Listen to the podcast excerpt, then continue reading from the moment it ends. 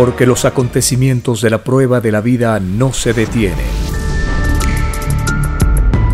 Porque todo tiene un principio, un desarrollo y un fin. Presentamos El tiempo está cerca.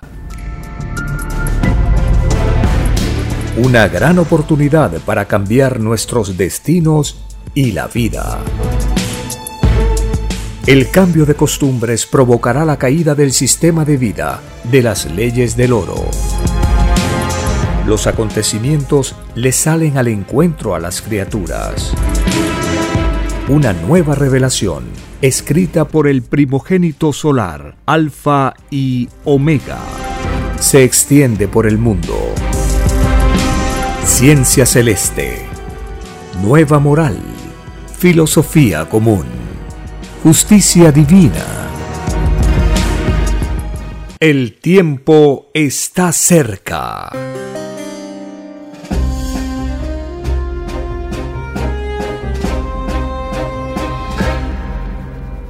Gloria y alabanza al Creador de la vida y de todas las cosas. Compartimos el aviso de la llegada de la nueva revelación por sorpresa al mundo, porque se ha cumplido el tiempo. Por primera vez, el conocimiento humano sabrá cómo el Divino Padre se comunica con sus hijos, que tienen la divina misión de dar un nuevo conocimiento a la criatura humana.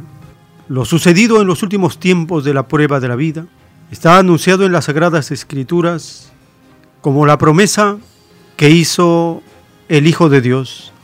Os enviaré un divino consolador. Esta promesa significa el envío, la llegada de una nueva doctrina, una doctrina que es la continuación de la palabra viviente de Dios. Estamos en el tiempo cumplido de pruebas que la humanidad pidió para ser experimentadas en esta escuela del universo, una de las infinitas moradas planetarias que tiene el creador de la vida. Estamos en el tiempo cumplido porque las señales que vemos están anunciadas, profetizadas en el Evangelio. Cuando leemos las Sagradas Escrituras, podemos reconocer lo que está sucediendo en el mundo.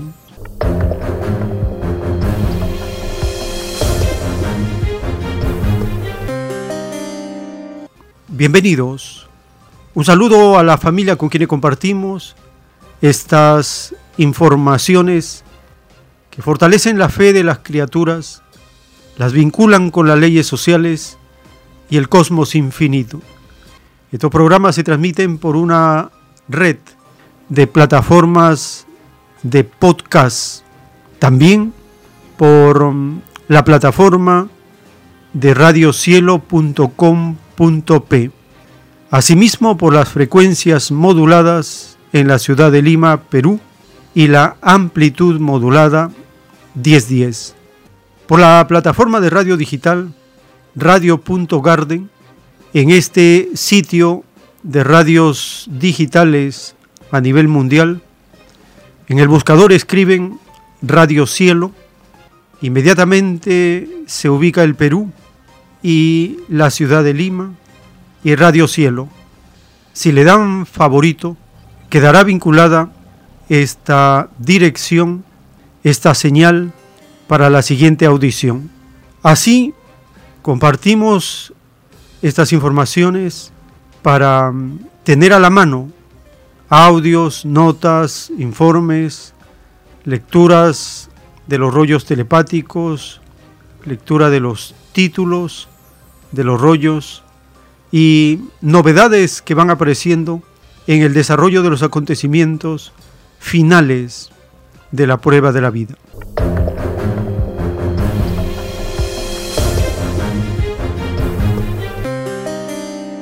Nos preguntan qué es la divina revelación, qué significa alfa y omega, qué son los rollos telepáticos. Son preguntas que van llegando por las redes sociales de aquellos y aquellas que por primera vez se van enterando de una nueva revelación enviada por sorpresa al mundo. Y tal como está anunciado en el Evangelio, cuando Jesús dice que la verdad llegaría por sorpresa como la que causa un ladrón en la noche. Eso es un aviso. Nadie debería sorprenderse. Nadie debería ser sorprendido. Deberíamos haber estado preparados para recibir la llegada de una nueva revelación, porque fue avisada, prometida hace miles de años. La realidad es diferente. El mundo, dormido, el mundo desviado del estudio de las escrituras, entretenido en las cosas del mundo, nunca se acordó, nunca leyó, no estuvo atento a la llegada de una nueva revelación. Esa es la causa de la sorpresa, el descuido, el no estar atentos, el no tener las lámparas encendidas porque falta el aceite.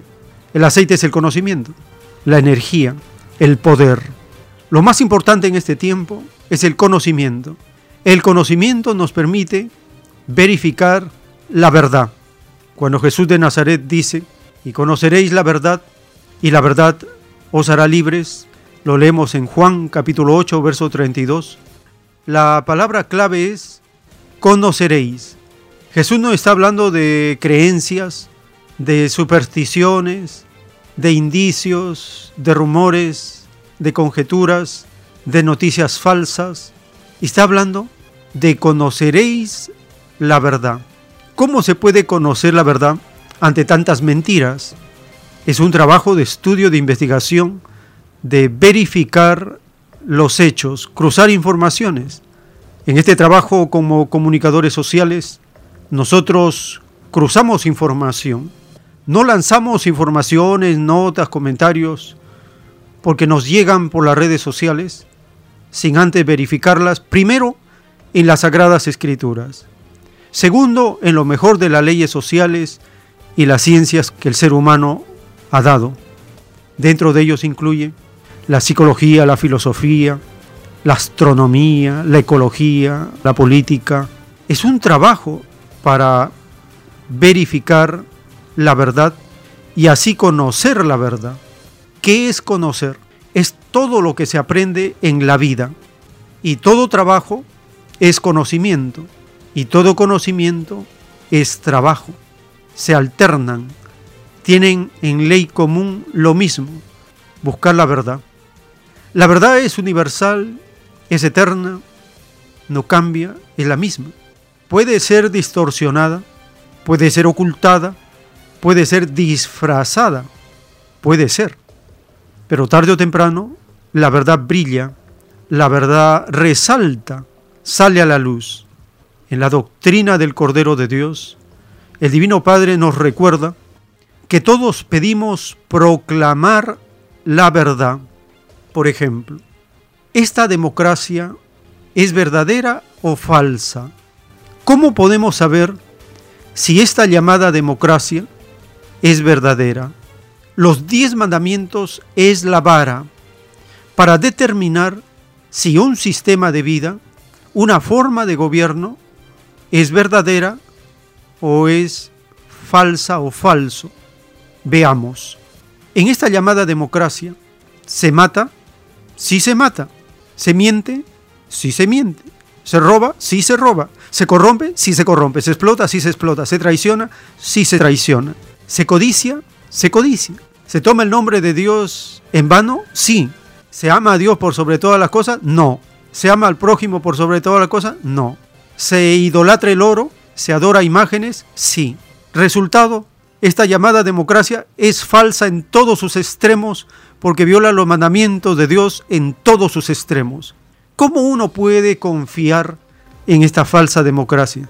No se puede, no se debe, no se puede confiar en esta falsa democracia, porque los que gobiernan son demonios y a todos nos corrompen, a todos nos desvían de la moral elevadísima de los diez mandamientos. Así podemos ir comprobando si esta economía es verdadera o falsa. Veamos, en esta economía se cumple el mandato que dice, seis días trabajarás y el séptimo descansarás. No se cumple. porque los demonios capitalistas no trabajan, explotan a los trabajadores en turnos de 24 horas todos los días y todo el año, y obligan a la población desempleada a salir a la calle para ganarse el pan todos los días, todo el año.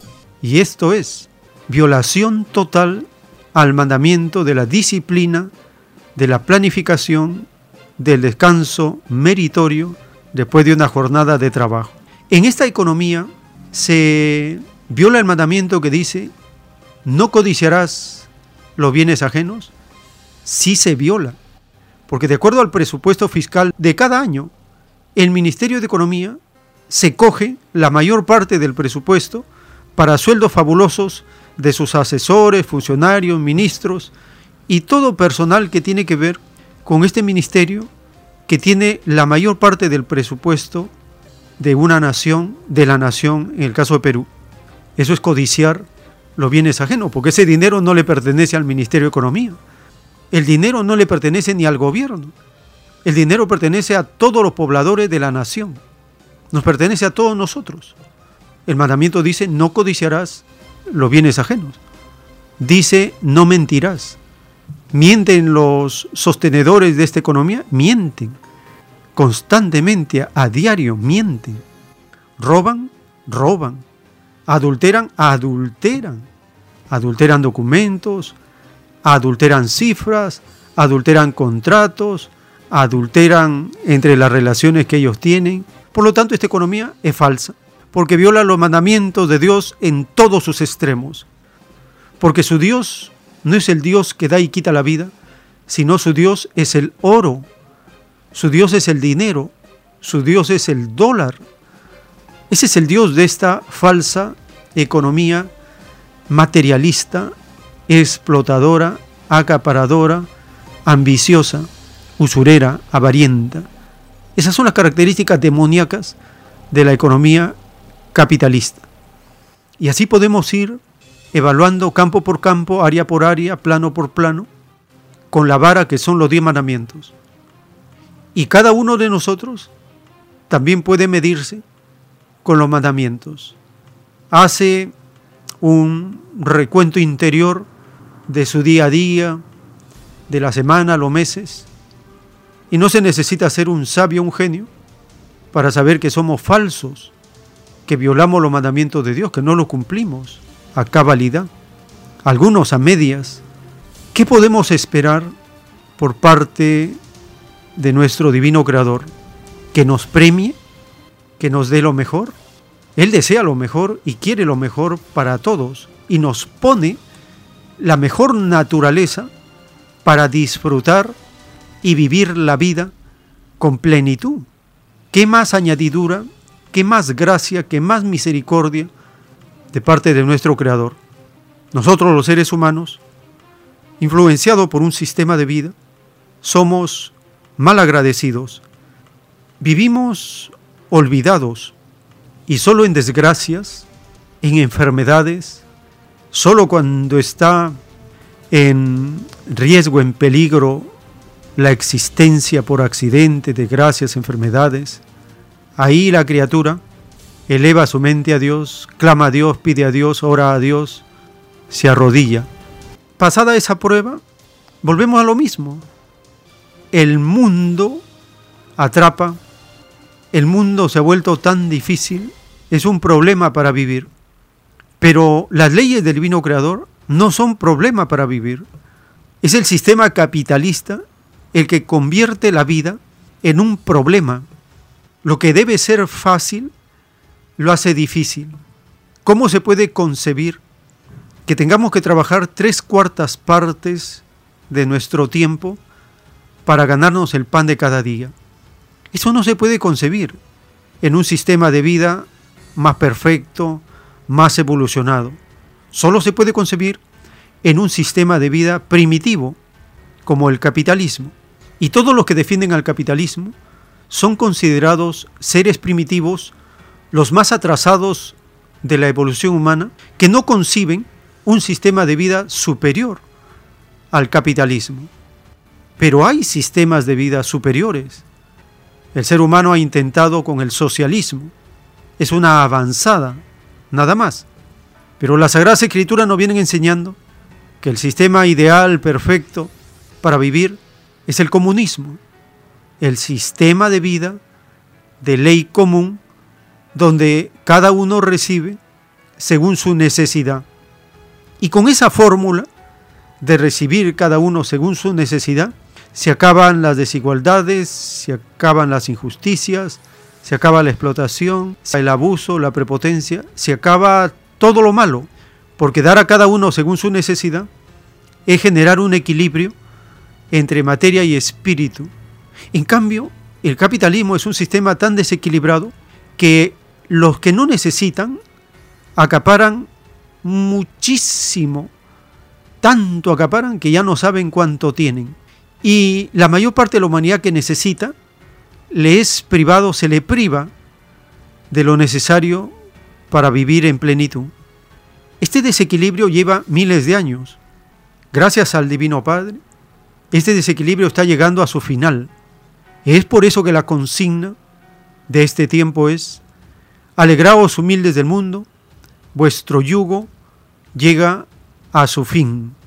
Tarde o temprano, los imperios caen. No hay imperio eterno. ¿Por qué caen los imperios? Porque llegan a traspasar, a sobrepasar el límite de advertencia que la divinidad les pone como prueba.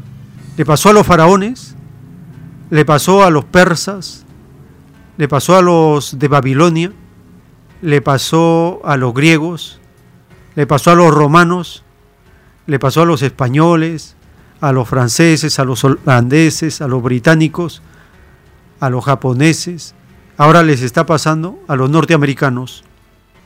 Todo imperio cae porque se sobrepasa, se pasa de su propia Trinidad. La Trinidad para todos es tres el Padre, tres el Hijo, tres el Espíritu Santo. Cuando uno traspasa su Trinidad, se convierte en seis, seis, seis, el número de la bestia, que significa traspasarse y atropellar los derechos de los demás. Significa llegar a un nivel extremo de abuso, de prepotencia y soberbia. Y eso es lo que ocurre con Estados Unidos, la cabeza mayor del capitalismo.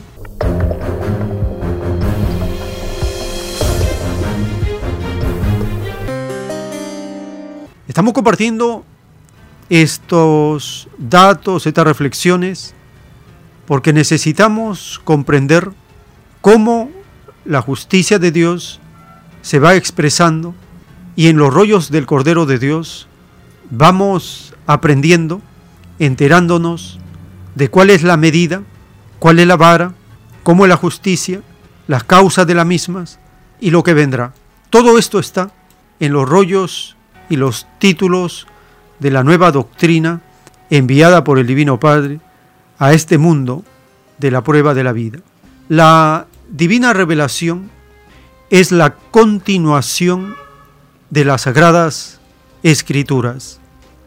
Está anunciado en el Evangelio que la palabra viviente de Dios continuaría.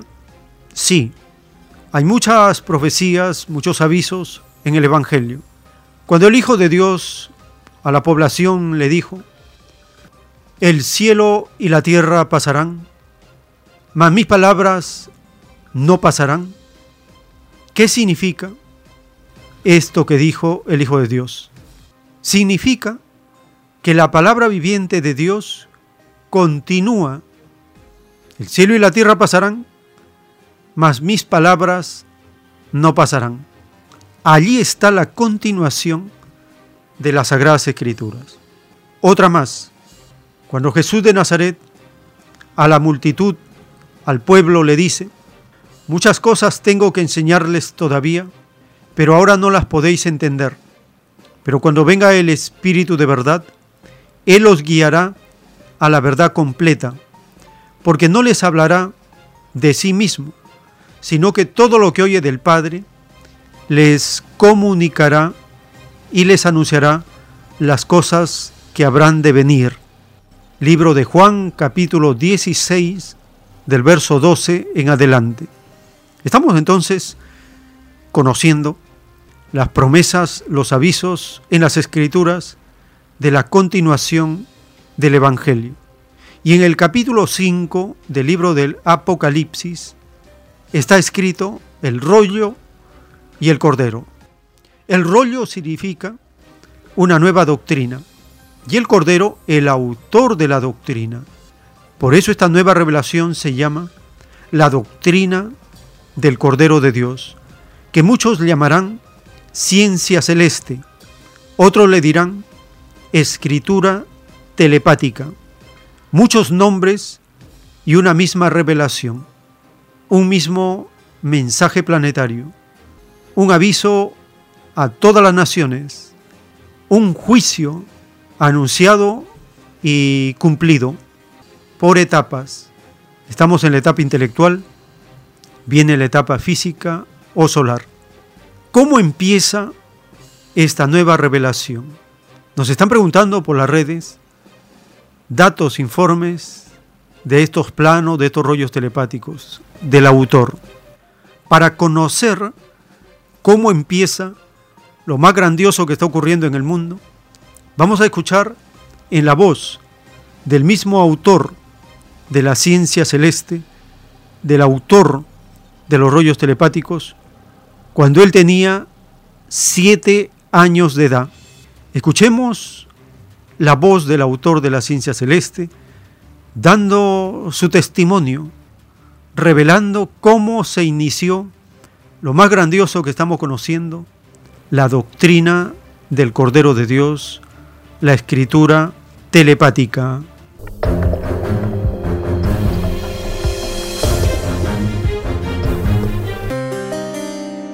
Mire, yo era como todos, siempre he sido como todos, todo lo que dice cumple orden. El padre una vez me dijo, me hizo escribir en un blog que todavía lo tengo guardado. Me dio un mensaje, me hizo escribir, él me acuerdo el contenido, decía, hijo, escoge, ¿quieres servir a Dios o seguir tu vida mundana? Esta es una escogencia, porque tú pediste libre albedrío en la vida como el resto. Me dio tres minutos para pensar. Que conte que me dio a elegir. Entonces yo le puse, iba a contestarle telepáticamente, no dijo, escrito. Lo que pediste escrito. Entonces, yo le puse, Padre Jehová, te sigo a ti, porque lo de los hombres no es eterno. Prefiero seguir a alguien que es eterno. Pero pequeño, era pequeño, usted sabe, sí. siete años, y ya podía discernir. Sí, sí.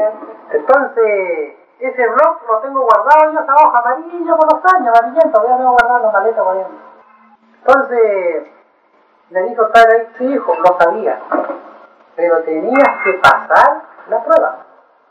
Aún sabiendo el eterno no tiene que pasar las pruebas, porque si no las pasa no dan experiencia. Pero lo tomó así de sorpresa, digamos, así de un momento a otro le eligió a usted. Sí, lo hace lo siguiente, todo lo imaginable te pide Dios, así como otros piden inventar, yo te di revelar. Cada uno en su ley, pedía Dios.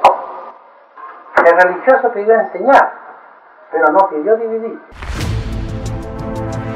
El tiempo está cerca.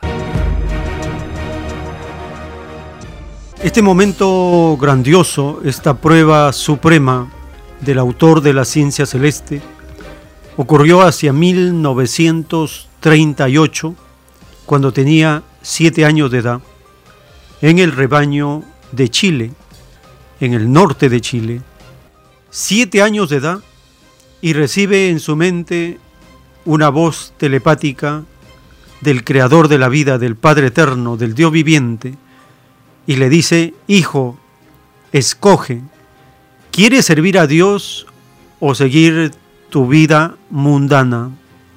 Le da a escoger, le da a elegir. El niño de siete años de edad al cabo de tres minutos que le dio para pensar, dice que él iba a contestarle telepáticamente, pero el Padre Eterno le dice, no hijo, tiene que ser por escrito, porque tú pediste que ibas a dar una respuesta por escrito. Toda sensación, todo acto se pide a Dios. Y el niño de siete años de edad en su blog escribió, Padre Jehová, te sigo a ti, porque lo de los hombres no es eterno. Prefiero seguir a alguien que es eterno. Y le preguntan, pero pequeño, y a los siete años de edad, ¿usted ya podía discernir? Y el autor de la ciencia celeste le dice, sí, ya podía discernir a los siete años de edad. ¿Por qué, sabiendo el divino creador de la respuesta afirmativa del niño, él dice, ¿por qué tiene que pasar pruebas? ¿Por qué tiene que ser probado? ¿Por qué el Divino Padre prueba a la criatura? Dice que para confirmar que la criatura conoce, sabe, que pasa la experiencia. ¿Para qué sirven las pruebas? Para confirmar que se conoce, que se sabe, que uno tiene la solución del problema. Para eso son las pruebas. Y esta vida es una prueba una prueba de vida porque estamos buscando la solución a todos los problemas que tenemos al frente, tanto en lo interno como en lo externo. Es una prueba de vida porque encierra incertidumbres, dificultades, vicisitudes, encierra problemas que tienen que solucionarse. Y todas las pruebas tienen solución. Lo único que no tiene solución, está escrito en los rollos, es vencer a la muerte. Por sí mismo ningún ser humano puede resucitarse. No se puede. Todo lo demás, dentro de la capacidad y la evolución de los seres humanos, sí es posible realizarlo. Y luego el autor dice que él pidió revelar, otros pidieron inventar, otros enseñar, otros guiar, dirigir, conducir, experimentar, descubrir. Cada cual pidió lo que en la vida ha estado y está realizando. En lo que uno se desarrolla, eso se pidió a Dios. Y se pidió para perfeccionarse en todas las sensaciones que están relacionadas con la profesión, la técnica, el empleo, el oficio, la ocupación, la labores, los trabajos, todo. Se pide como prueba para perfeccionar, para aprender y superarnos instante por instante. Nadie pide pruebas a Dios para destruirse, para inmoralizar, para corromperse. Nadie pide eso, nadie, nadie. Todos pedimos siempre lo mejor delante de Dios.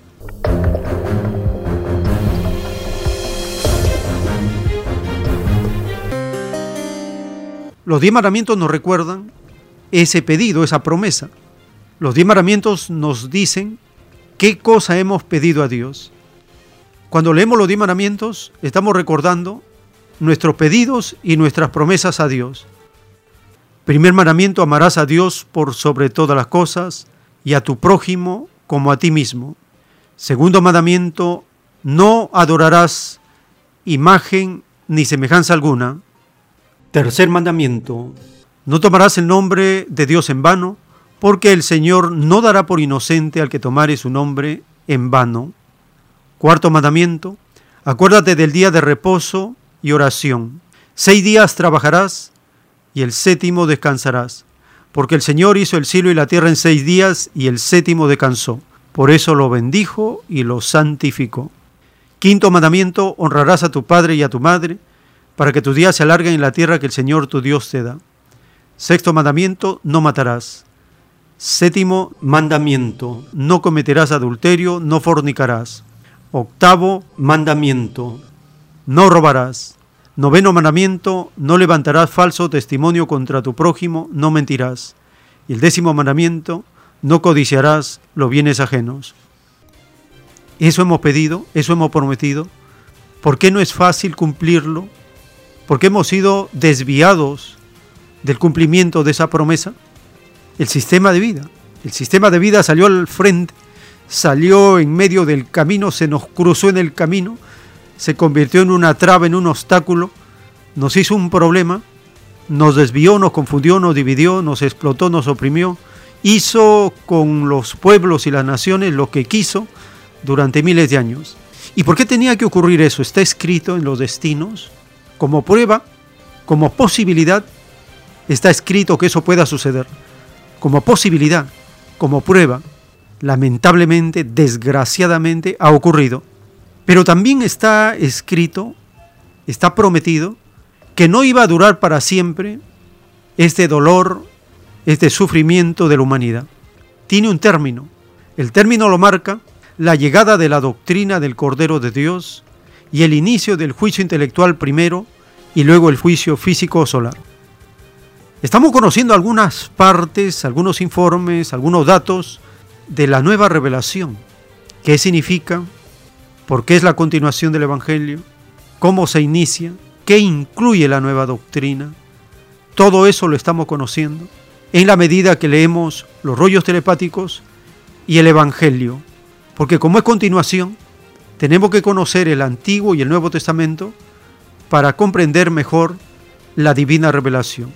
Nosotros cuando empezamos a leer la revelación, no habíamos completado todavía la lectura del Evangelio, éramos muy jóvenes. Entonces tuvimos que empezar a leer el Antiguo y el Nuevo Testamento para comprender mejor la divina revelación. Y esto es un tiempo de años, de toda una vida, Nunca se acaba de aprender o de descubrir cosas nuevas en el Evangelio y en la divina revelación. Una nueva doctrina con nueva moral, escrita por el primogénito solar, Alfa y Omega, se extiende por el mundo. El cambio de costumbres provocará la caída del sistema de vida, de las leyes del oro. La desigualdad, la injusticia, la corrupción y la explotación dejan de serlo cuando todos los seres humanos no las aceptan ni las permiten. Conozca lo que vendrá para aprender a gobernarnos a nosotros mismos. Solo una unidad común y con nueva moral dará paz al mundo.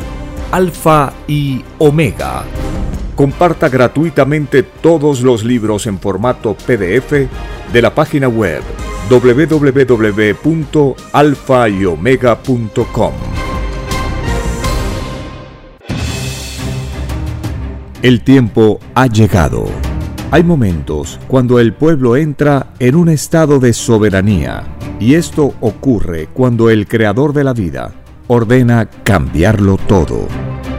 Por mandato divino, está escrito en la doctrina Alfa y Omega que deben constituirse congresos de obreros y obreras en todas las naciones. Cristo dijo en Lucas 12, verso 32, No temáis, pequeño rebaño, porque a vuestro Padre le ha placido daros el reino. Participe en el proyecto redactando la nueva constitución. Envíe sus aportes en texto y audio al 934-407-166 y recibirá cada semana los avances en PDF o solicite más información al 934-407-166. Solo una unidad común con nueva moral dará paz al mundo. Por orden de Dios Padre, el mundo será dirigido por los trabajadores ha llegado el tiempo para que el pueblo escoja su propio destino y se gobierne a sí mismo. Alegraos, humildes del mundo, vuestro yugo llega a su fin.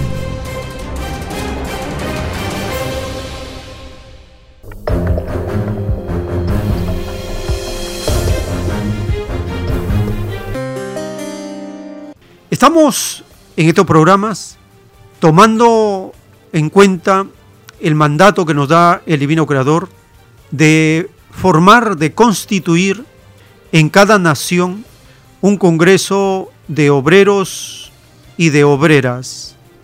Esto es por mandato divino. Constituir un Congreso de Obreros y Obreras. Este mandato está gestándose, porque la población, las asambleas, las comunidades, están en constante aprendizaje. Esto favorece eh, la constitución de un nuevo Congreso de Obreros y Obreras. El Congreso es parte del Estado de los Trabajadores. El rollo telepático titulado El mundo será regido por los mismos que fueron explotados nos está diciendo otro mandato del Divino Creador. Los trabajadores, los explotados, deben dirigir las naciones en el mundo. Congreso de Obreros, Gobierno de Trabajadores. Eso es lo que está en germen, está expandiéndose, está empezando a crear conciencia de esa solución. Es la única alternativa que va quedando. Todo lo demás está destinado al fracaso. El gobierno de los humildes, de los trabajadores, el gobierno del pueblo, es la única solución que va quedando. Siempre debió ser, pero ahora vuelve a retomarse el hilo. Volvemos al camino y empezamos esta etapa, este momento de soberanía. Momento de soberanía es cuando el pueblo toma conciencia que tiene el mandato de Dios de gobernar. Ya no delega gobierno. ¿Cuáles son los resultados, las consecuencias de delegar gobierno? Lo vemos en todas las naciones. Los que gobiernan se tientan en el poder y cometen los más grandes abusos. El pueblo ha delegado el poder. No lo ha hecho en forma consciente, sino que ha sido engañado ha sido astutamente engañado para delegar poder a través de las elecciones, a través del voto personal secreto. Con ese engaño, la población es llevada a mantener un sistema de vida de opresión. Pero el mandato de Dios no es que el pueblo sea oprimido. El mandato de Dios es que el pueblo gobierne, que no tenga miedo de gobernar. Ese es el mandato de Dios. ¿Por qué el pueblo tiene miedo de gobernar? Porque los demonios capitalistas se han encargado de acomplejar al pueblo, de decirle que es incapaz, que no tiene la preparación, que no tiene mm, los cuadros técnicos de lujo como tiene el Ministerio de Economía y todos los alardes que hacen los capitalistas. Pero resulta que estos técnicos, estos asesores, estos ministros, estos gobernantes de lujo, Siempre ellos son de lujo, de primer nivel, de altísimo nivel. Son intachables, honorables, son lo máximo. Resulta que estos seres corruptos son lo máximo en corrupción, en violación a los mandamientos de Dios. En eso son lo máximo. Mal ejemplo han dado al mundo. Por lo tanto, el pueblo, nosotros, los trabajadores, los explotados en este sistema de vida, no debemos tener temor de gobernar, porque el mandato nos lo da el Padre Eterno. No lo da la fuerza militar, no lo da la secta vaticana, no lo dan los banqueros, los capitalistas, no. Lo da el Creador de la vida. Ese es el mandato supremo que da el Padre Eterno. Es algo diferente. Eso se llama entrar a un estado de soberanía. Cuando uno está en esas condiciones, cuando el pueblo está en soberanía, el pueblo hace todo hace las nuevas leyes, las nuevas instituciones, el nuevo Congreso, la nueva Constitución, el nuevo gobierno, el nuevo sistema de vida. Hace todo, porque es soberanía en acción. ¿Estamos entrando a ese momento? Sí. ¿Solo el Perú? No. Es a nivel mundial. Está empezando a brotar, está en el ambiente, se respira, se siente, hasta se puede tocar. ¿Quiere decir que los capitalistas están siendo cortados de la tierra? Así es. Y tal como dice la doctrina, se están autodestruyendo a sí mismos. La autodestrucción es porque no quieren dejar su reinado. Saben que tienen el juego perdido y prefieren destruirlo todo antes de hacer un papel secundario en los acontecimientos del mundo. Fatal error, porque ellos caen y los pueblos siguen, la humanidad sigue. Nunca consideraron que esto podía ocurrir. Y por sorpresa está ocurriendo, tal como está anunciado en el Evangelio. Para entrar a este campo de la soberanía y comprender mejor cuál es la voluntad colectiva de hacer una constitución, escuchemos el informe publicado por el Sistema Informativo de la Televisión Cubana a dos años de su nueva constitución.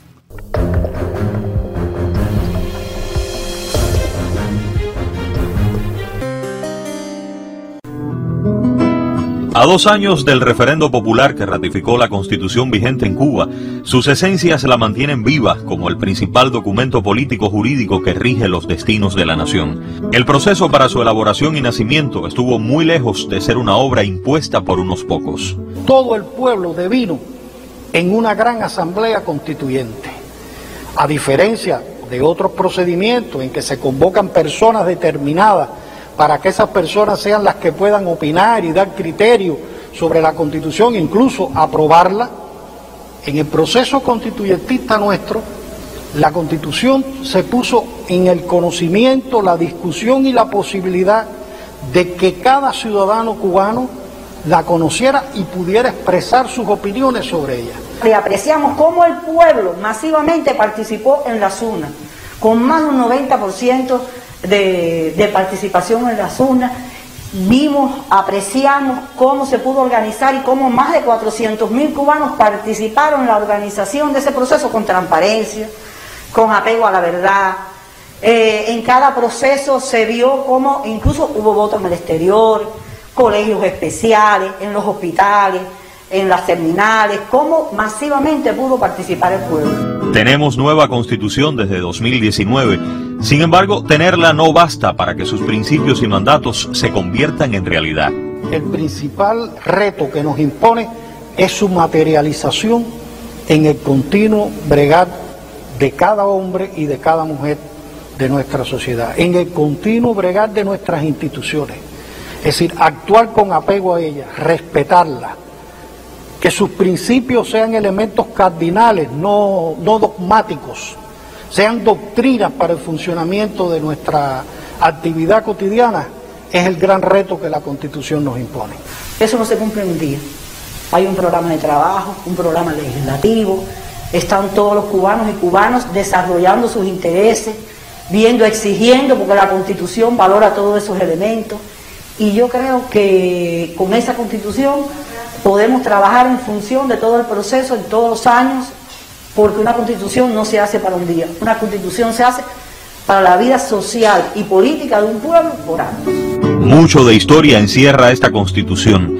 Es una mezcla del ayer con la voluntad del presente y el futuro que queremos construir. Yo creo que representa las luchas por años de todas las, de todos los cubanas y cubanos desde los mambises y no por gusto ella se proclamó un 10 de abril a 150 años de la aprobación de la Constitución de Guayana. Actuar conforme ella nos establece. Comportarnos cada día conforme a los postulados que la Constitución eh, dejó preceptuados. Ser cada día continuos cumplidores, veladores y exigir por su cumplimiento. Una vida aún corta la de esta joven constitución llena de retos y de anhelos, dos años de los cuales uno ha sido particularmente difícil. Sin embargo, la seguimos deseando como la aprobamos y sin dudas la tendremos y será cada día más real y concreta para todos los de esta isla que según esta propia constitución es y seguirá siendo socialista. Humberto López, Sistema Informativo de la Televisión Cubana. El tiempo está cerca. Está escrito en el libro de Marcos capítulo 4 verso 22, porque no hay nada oculto que no haya de ser manifestado, ni escondido que no haya de salir a luz. Estamos en un tiempo donde no se puede ocultar nada. ¿Cómo un pueblo socialista hace su constitución. Participa la mayor parte de la población, participa toda la población organizada y van aportando cada uno de ellos, de acuerdo a sus necesidades, que haya una ley fundamental que mejore sus proyectos, sus condiciones de vida, su trabajo, su seguridad, su salud y la economía. Todo esto se va planteando localidad por localidad, comunidad por comunidad, cooperativa por cooperativa, asociación por asociación, se va planteando. Todo esto se suma y se va armando una constitución que responde a las necesidades del pueblo. La cantidad inmensa de participación de la población en Cuba para esta constitución ha sido a través de la movilización nacional de todas las organizaciones para que todos lean y conozcan lo que se está redactando capítulo por capítulo, artículo por artículo, numeral por numeral. Significa que de la misma manera acá en Perú y en las demás naciones, es un compromiso de todos participar en este proyecto de constitución que está en desarrollo, porque es la suma de todas las necesidades, de todas las aspiraciones basadas en la justicia, la moral, la igualdad. Eso sale del pueblo.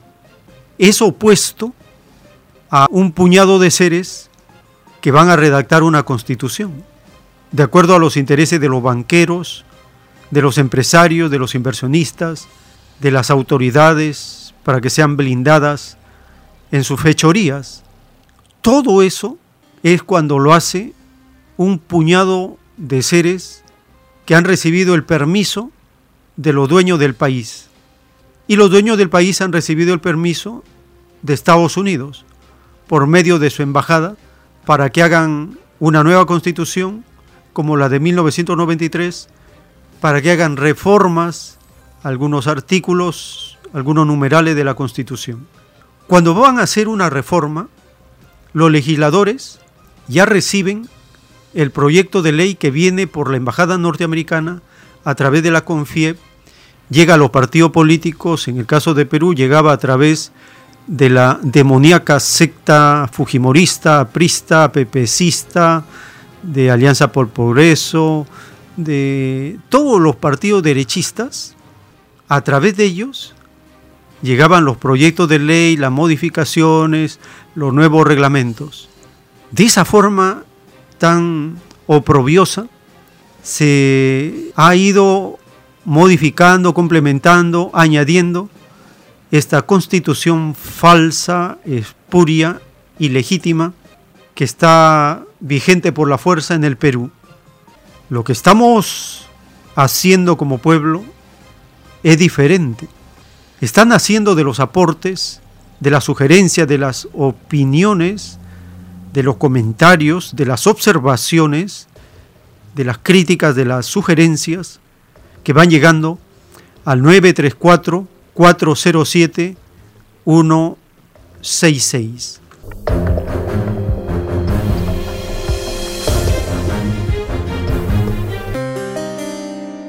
Vamos a compartir un aporte que ha llegado recientemente, aportes para el capítulo de la economía. Hechos capítulo 8, verso 20. Entonces Pedro le dijo, tu dinero perezca contigo, porque has pensado que el don de Dios se obtiene con dinero. Libro de Marcos capítulo 10, verso 25. Es más fácil que un camello pase por el ojo de una aguja a que un rico entre al reino de Dios. El trueque es el intercambio de bienes y servicios sin que intervenga el dinero. Ejemplo, un carpintero fabrica sillas y lo intercambia por un producto que necesita, por decir frutas y verduras. Un panadero elabora pan y por el servicio de transporte lo puede cambiar. Pero ideando también de esta manera, se cumple el mandato divino y el trueque.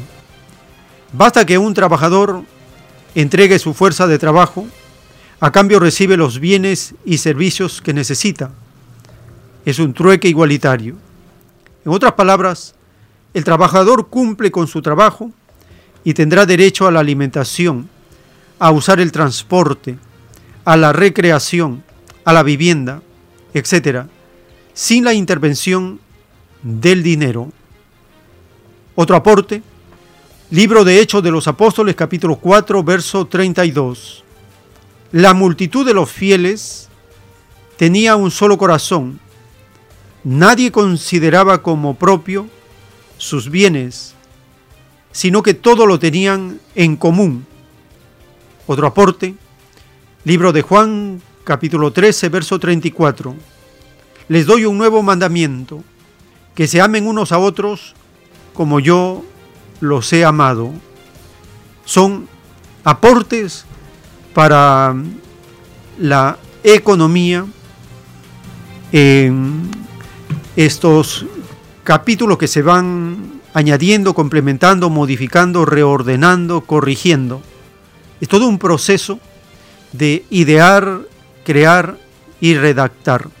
Su participación, la lectura de los avances que se van haciendo, nos permite tener una participación y un desarrollo que tiene mayor calidad, porque como dice el autor de la ciencia celeste, lo que a uno se le escapa, a otro que es más previsor, no se le escapa, y a ese que era previsor, se le escapa algo, otro que es más meticuloso, más detallista, no se le escapa.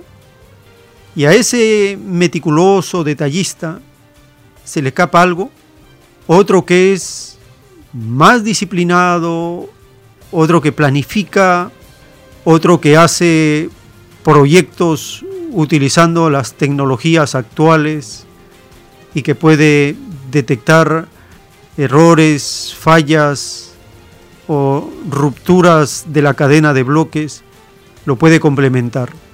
Y así se va sumando uno tras otro. Nos llega otro aporte al 934 407 166. Hermanos, en la nueva redacción de la constitución del proyecto, ¿estará incluido también lo de los pensionados? Hace una pregunta. La respuesta es sí, y con justicia, justicia colectiva nos llega otro aporte y nos dice que está leyendo los avances y sugiere que la palabra trabajo se cambie por la palabra labor. Todo esto tiene un sentido. Es importante todo esto, ir comentándolo, reflexionándolo, evaluándolo viendo no solo un punto de vista, sino varios puntos de vista, varios ángulos, varios planos. Así nuestra comprensión será más completa.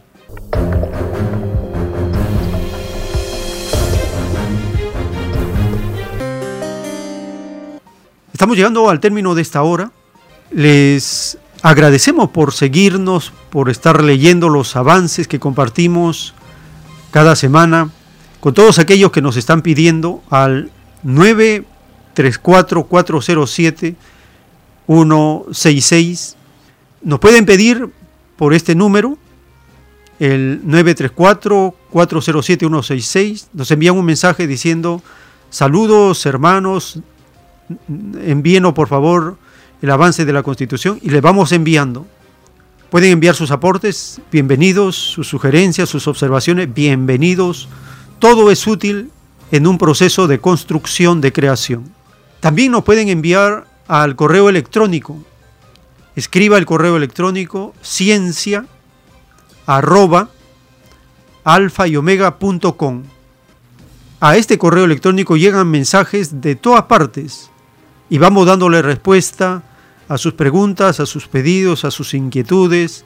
Les aclaramos muchas dudas que tienen al correo electrónico ciencia arroba alfa y omega Y así vamos avanzando en la expansión y la información de la doctrina del Cordero de Dios, que es la continuación de las Sagradas Escrituras.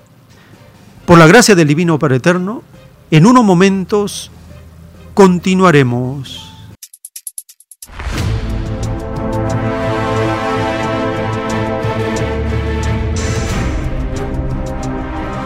El tiempo está cerca.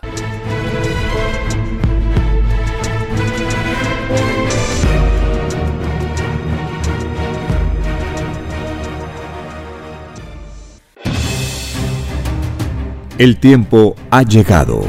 Hay momentos cuando el pueblo entra en un estado de soberanía y esto ocurre cuando el creador de la vida ordena cambiarlo todo. Por mandato divino, está escrito en la doctrina Alfa y Omega que deben constituirse congresos de obreros y obreras en todas las naciones. Cristo dijo en Lucas 12, verso 32, no temáis, pequeño rebaño, porque a vuestro Padre le ha placido daros el reino. Participe en el proyecto redactando la nueva constitución. Envíe sus aportes en texto y audio al 934-407-166 y recibirá cada semana los avances en PDF o solicite más información al 934 407 166. Solo una unidad común, con nueva moral, dará paz al mundo. Por orden de Dios Padre, el mundo será dirigido por los trabajadores. Ha llegado el tiempo para que el pueblo escoja su propio destino y se gobierne a sí mismo. Alegraos, humildes del mundo, vuestro yugo llega a su fin.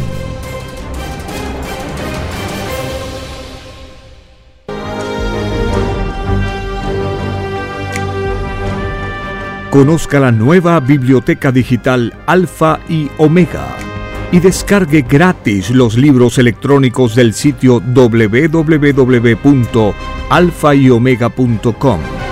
Luego, ábralos con su aplicación Play Libros o iBooks. Además, en su biblioteca configure el tipo o fuente, el tamaño de las letras, la alineación de texto, y hasta puede indicar que lea en voz alta la página seleccionada. Disfrute el placer de leer los libros con texto fluido.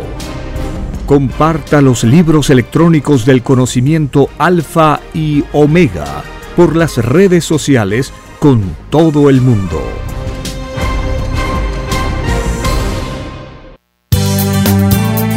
Es Radio Cielo una nueva era de la radio en el Perú. Programación de avanzada para todos.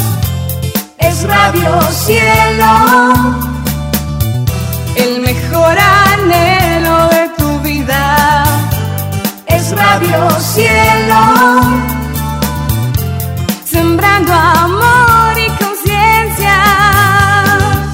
Es Radio Cielo Ahora, tu radio favorita, Cielo, llega a todo el mundo. Visítanos e interactúa con todos tus conductores de la variedad de programas que ofrece tu radio Cielo. Radio Cielo en la red. Ingresa a la www.radiocielo.com.pe y desde tu teléfono móvil, interactúa con nosotros. Radio Cielo, a la vanguardia de la tecnología tecnología, cielo.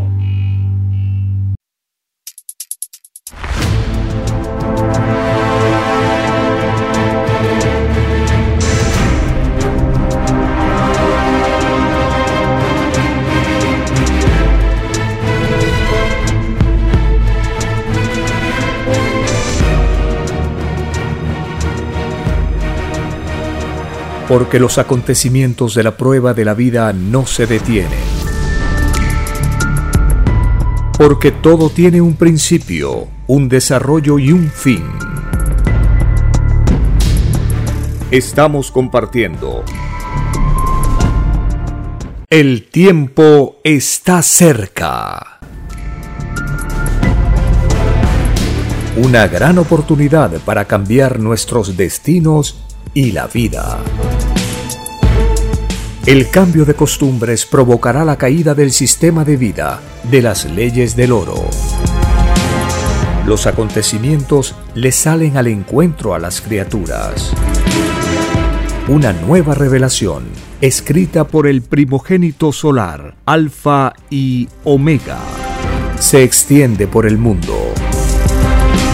Ciencia celeste, nueva moral, filosofía común, justicia divina. El tiempo está cerca.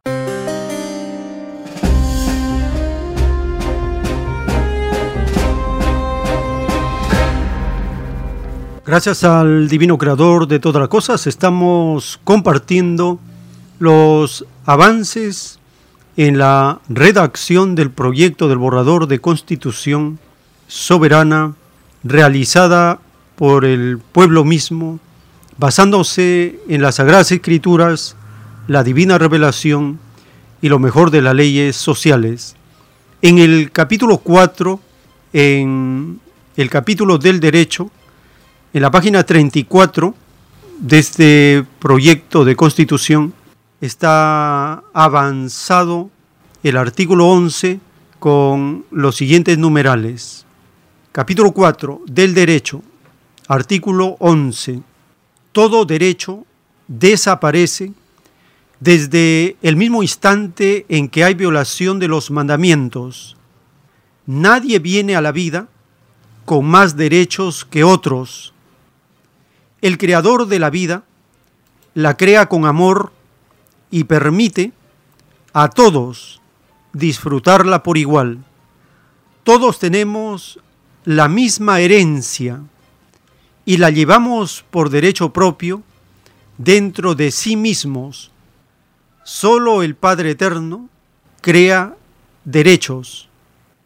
No existe derecho alguno sin la autorización del Padre Eterno. El derecho a nacer inicia todos los derechos.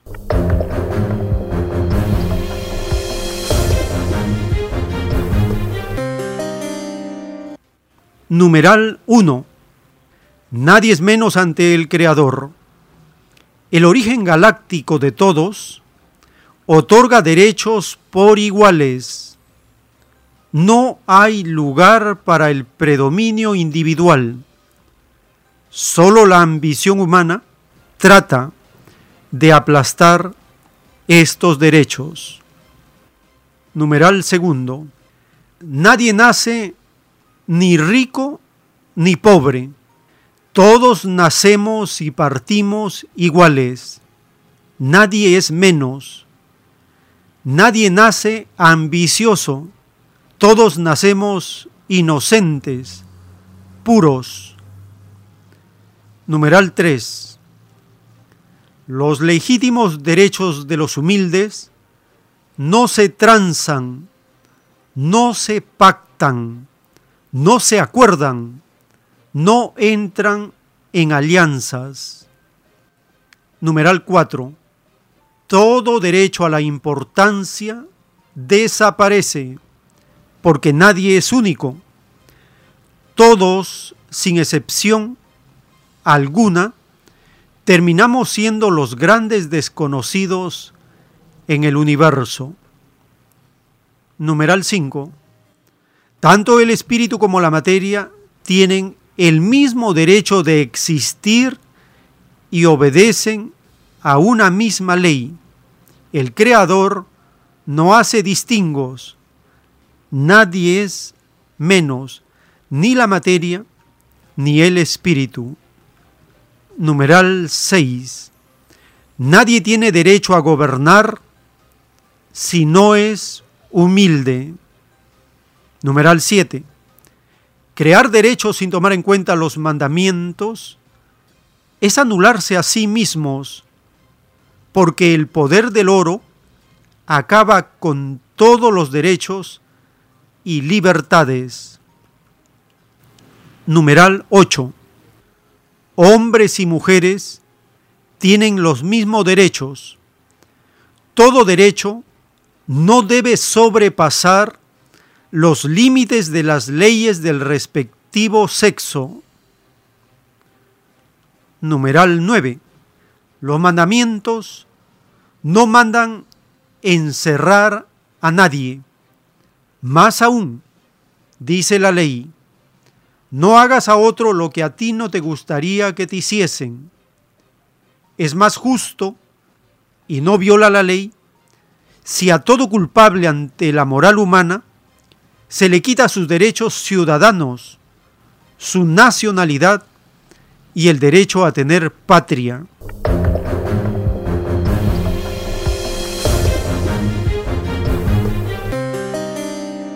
Numeral 10. Nadie tiene derecho a enturbiar la felicidad de su hermano y no existe felicidad mayor que la alegría.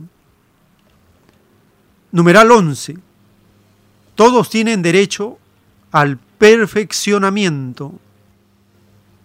Numeral 12. Los derechos se manifiestan en las causas espirituales de cada uno. Numeral 13. Todo derecho nace en el reino de los cielos, junto con el derecho a tener un cuerpo de carne y a disfrutar de una vida en algún lejano planeta. Todo derecho nace no en la tierra, sino que en el cielo, porque todos fuimos creados allí. Numeral 14. Los tratados de derecho, sin tomar en cuenta la moral de Dios, son tratados de injusticia el único tratado valedero es el trabajo, hecho con honradez y con miras a lo colectivo. Numeral 15. El único derecho que quedará en este mundo es el derecho de todo humilde a ser el primero. Y ese es el derecho a reclamar según el grado de humildad. Y si no se es humilde, no se tiene ningún derecho, ni en la tierra, ni en el cielo. El no cumplirlo es la máxima usurpación del derecho ocurrido en este mundo. Numeral 16. Todos tenemos el derecho de ser probados en la vida. Numeral 17 todo derecho es una justicia. La justicia y el derecho son una misma cosa. Numeral 18. El derecho a nacer es uno de los primeros derechos. Cada acto es un derecho hecho promesa al Creador. La responsabilidad es un derecho pedido por todos numeral 19. El derecho parte por la actitud de sí mismo y es la que nos da nuestros derechos. Y según el derecho que cada uno se da, es la moral que corresponde. Todo derecho está en la forma de ser de cada uno.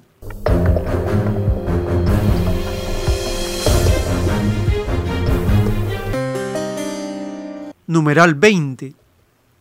Distingamos los derechos. Existe el derecho de eternidad y el derecho a vivir. La justicia y el derecho son una misma cosa. Se nace por derecho de eternidad y se hace justicia por derecho a vivir. Numeral 21 si el espíritu no reclama sus derechos, son los derechos los que reclaman al espíritu. Numeral 22. El derecho de propiedad es desconocido en el reino de los cielos. Numeral 23. El que defiende los derechos de los humildes y explotados es grande en el reino de los cielos. Numeral 24. Los humildes debieron ser los creadores de todo derecho conocido. Numeral 25.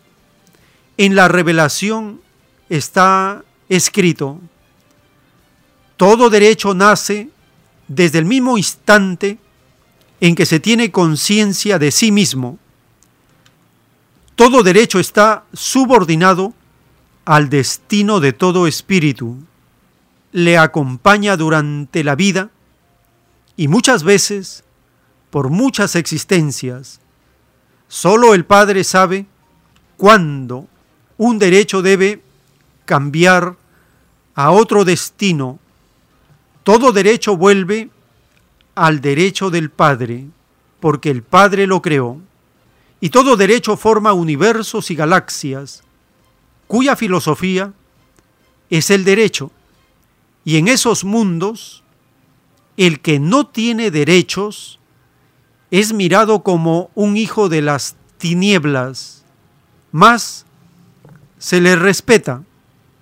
Y cuando esa criatura, que no tuvo derecho en su filosofía de vida, muere, nadie le sepulta, porque no tiene derecho, no le contradicen ni en la muerte. Esto da un microscópico ejemplo de lo que es el derecho, un ejemplo distinto al de vuestro mundo, donde el derecho del Padre representado en los humildes, fue usurpado. Numeral 26. Los derechos humanos de Dios están basados en leyes igualitarias.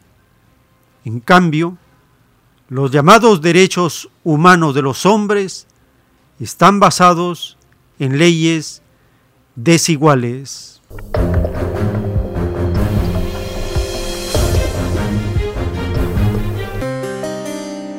Esto es parte del avance del capítulo del derecho y los numerales que hemos leído. Todos aquellos que deseen recibir el avance de estos textos, de estos documentos, de estas leyes, de estas revelaciones, de estos mandatos de las escrituras, que van formando cuerpo, van formando la estructura para comprender en el plano del fundamento del derecho divino, en el plano de los hechos, en el plano de la acción de cada criatura, todo aquello que se alinea con los diez mandamientos, la elevada moral de las escrituras, la justicia y la igualdad que por mandato de Dios establece justicia en el mundo. Todos aquellos que envíen un mensaje de pedido al 934 407 166 por mensaje de texto, por WhatsApp, por Telegram. Estamos recibiendo sus pedidos y les enviamos el PDF cada semana del avance, capítulo por capítulo, de todo lo que vamos avanzando, para ir teniendo primero los principios generales la parte doctrinal, el fundamento del derecho, y así vamos avanzando luego a la estructura del Estado y de todo aquello que nos va a servir en el momento de la caída del capitalismo. Como hemos escuchado en el informe de la televisión cubana, van dos años de su nueva constitución una constitución no se hace para un día, se hace para el presente y el porvenir cercano, porque todo va cambiando, y se hace tomando en cuenta las experiencias del pasado, el presente que vivimos y el futuro que anhelamos vivir. Con esa proyección se hace un documento. Se supone que la mayor parte de estos fundamentos del derecho divino son para esta etapa de caída del capitalismo terminal y por lo tanto, como dice la doctrina, la humanidad va a seguir viviendo. El mundo será regido por lo mismo que fueron explotados, así está ordenado. Dos mundos va a haber, el mundo que llega a su fin y el nuevo mundo que empieza a expandirse. Si nosotros tenemos el mérito, estaremos en el mundo que llega a su fin, viendo los cambios que están ocurriendo, porque a ciencia cierta y por conocimiento no vamos a estar en el nuevo mundo, eso con toda certeza. Y aquí no hay ningún lamento o queja, porque fuimos avisados hace miles de años que iba a haber un cielo nuevo y una tierra nueva para todos aquellos que son pocos en la tierra, que han hecho el mérito para vivir allí. Nosotros todavía no estamos en un estado de evolución como para ser comunistas, por ejemplo. Tenemos el ideal del comunismo, tenemos la meta del comunismo, tenemos el propósito, pero ¿estamos preparados para una sociedad comunista? Los pocos que están preparados ingresarán y nosotros seguiremos preparándonos en otras escuelas del universo. Pero este tiempo preciosísimo, valiosísimo, donde vislumbramos lo que viene, no lo podemos desperdiciar. No podemos dejar que pase. ¿Qué significa dejar que pase? Significa estar en el círculo vicioso de la corrupción del capitalismo, de la agenda del capitalismo, de su entretención electoral del capitalismo. Eso significaría perder el tiempo. Nosotros estamos en construcción, en creación, estamos ideando un nuevo proyecto de sociedad basado en estos principios que toman en cuenta el espíritu y la materia. Eso es opuesto a este sistema de vida materialista que no tomó en cuenta al espíritu para nada. Todo es materialismo, todo son cifras, cantidades, nada de virtudes, nada de los sentimientos, nada de las emociones, nada de los ideales. Todo es materialismo puro que mata las ideas del espíritu. Y este sistema de vida está condenado a fracasar y desaparecer de la faz de la tierra por mandato y juicio de Dios. Y eso está ocurriendo.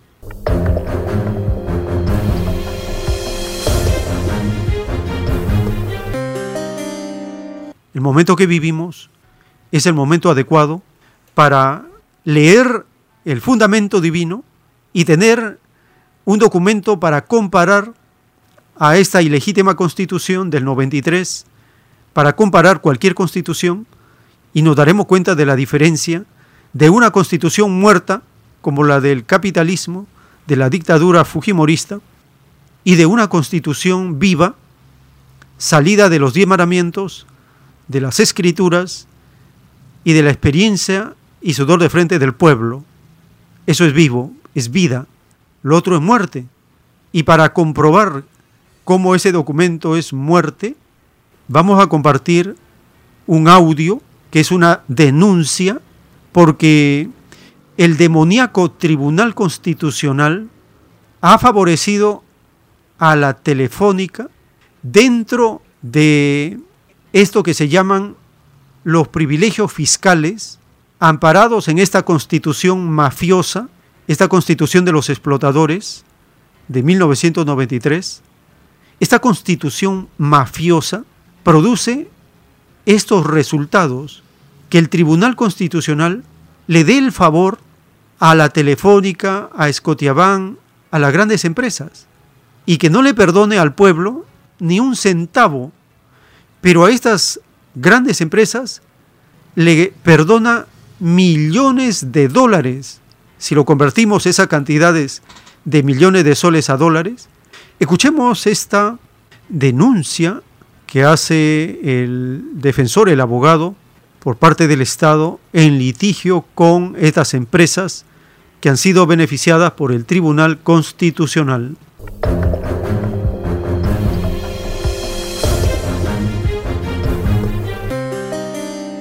Todavía no terminábamos de recuperarnos del caso Vacuna Gate, que tanto ha golpeado la moral de la gente, y de pronto nos enteramos que el Tribunal Constitucional le perdona 729 millones de soles a la Corporación Telefónica de España.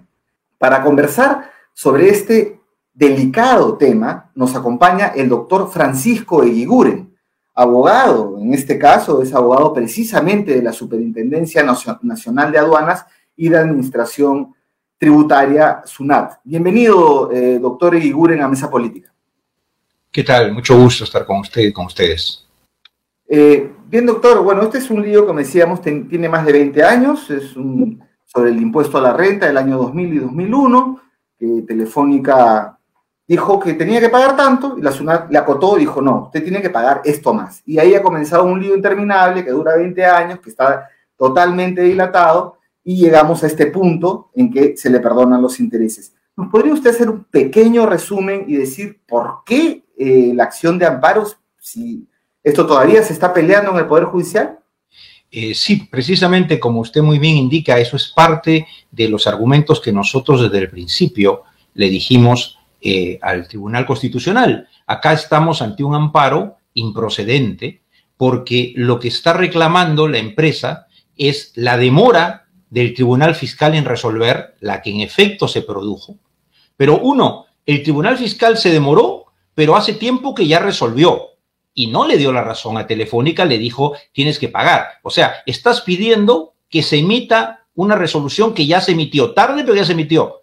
Dos, tienes un proceso judicial contencioso administrativo donde estás discutiendo justo la decisión del Tribunal Fiscal. Y si ganas ese proceso en el Poder Judicial, que esperamos que no sea así, no pagas nada. No pagas ni el tributo, ni el interés legal, ni el interés moratorio. No pagas nada.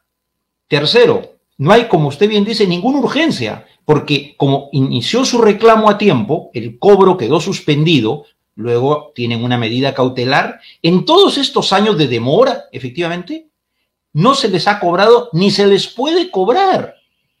Entonces, no hay apuro, el tema ya está resuelto tardíamente, pero administrativamente, este debía ser un amparo manifiestamente improcedente, porque además el principal, lo que es que dice si tenía o no que pagar el tributo que se reclama, está pendiente, aunque debemos decir que en uno de esos casos habían cinco reparos que le planteaba SUNAT, tres ya han terminado y los hemos ganado, uno pequeño hemos perdido, y está pendiente uno más, que debió resolverse en diciembre. Pero si no está resuelto, porque si ellos ganan en algo, eso no se les puede cobrar. Y si pierden, como han perdido ya bastante y creemos que deben perder también lo otro, aquí ya recibieron, eh, no sé si llamarle premio consuelo, recibieron el premio grande, porque aunque perdieran todo y tuvieran que pagar los dos mil millones que ellos dicen que se ha convertido esta deuda, no, pues ya se van a ahorrar con esta decisión del tribunal por lo menos 700.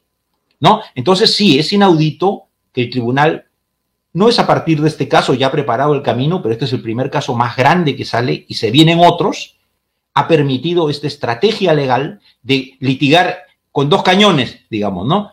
Eh, eh, si pierdo el judicial porque pienso que lo puedo perder, voy a pagar menos vía reclamo de intereses eh, moratorios, ¿no? Es, qué, otros casos ¿Qué otros casos se vienen parecidos a este?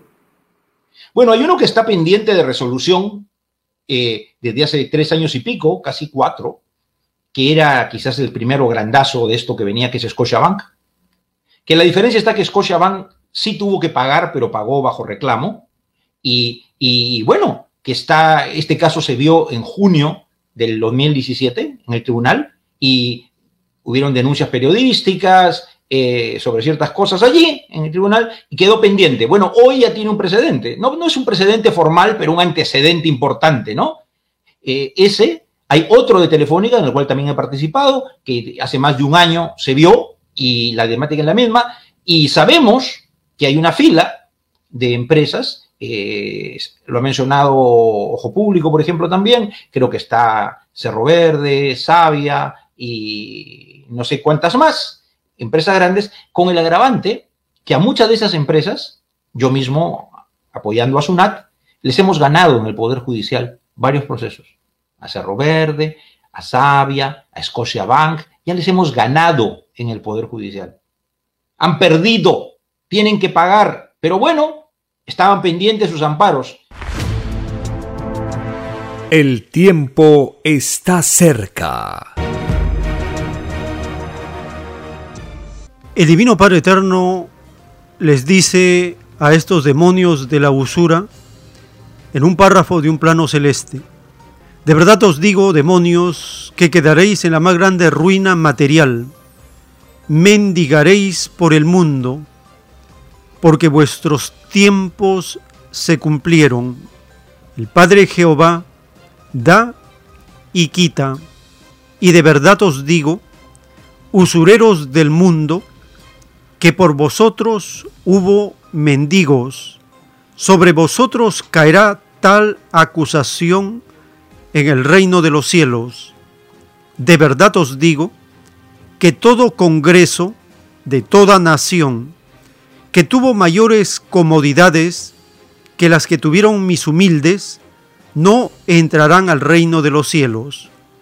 Primero son los humildes en todo orden de cosas, de verdad os digo que si en vuestros congresos no estuvieron en ellos mis humildes, más os valdría no haber conocido tales congresos. Seréis acusados en mi reino, congresales del mundo, de usurpar los derechos de mis humildes.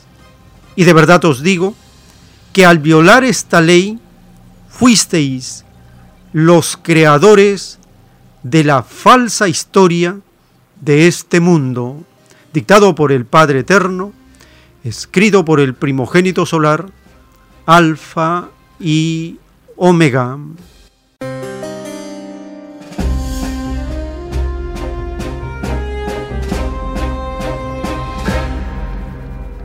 El extraño Congreso de los Capitalistas, Congreso de los Explotadores, este Congreso de Vendepatrias, ¿qué hacen por aliviar la necesidad urgente de la población que padece por esta crisis sanitaria? Necesita oxígeno. Esta noticia de la falta de oxígeno es publicada en la prensa internacional y el Congreso y el Ejecutivo y todas las instituciones que son serviles al sector privado, que es el culpable de toda esta desgracia, están con las manos atadas, no pueden hacer nada, si no tienen el permiso del sector privado.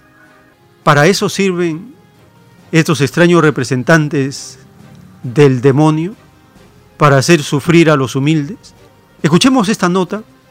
El Perú se asfixia por falta de oxígeno en la fase crítica de la crisis sanitaria. Esta nota de AFP.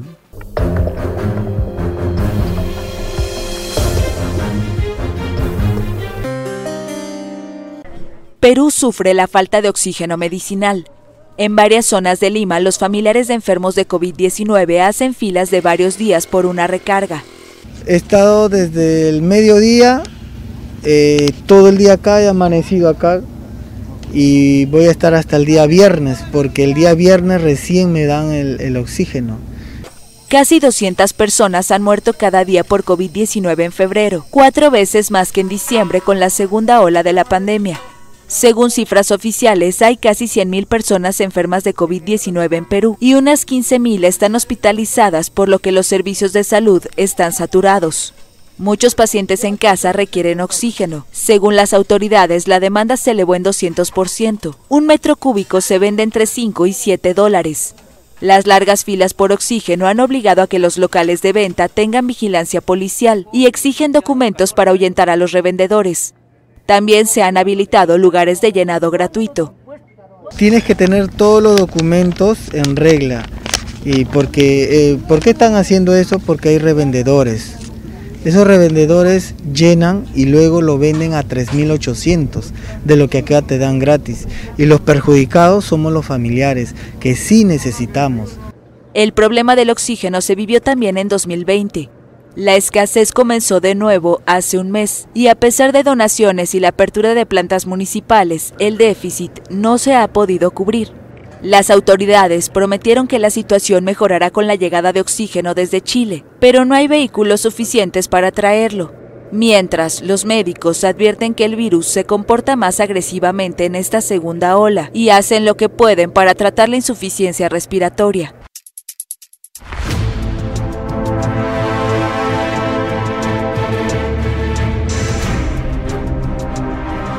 El tiempo está cerca.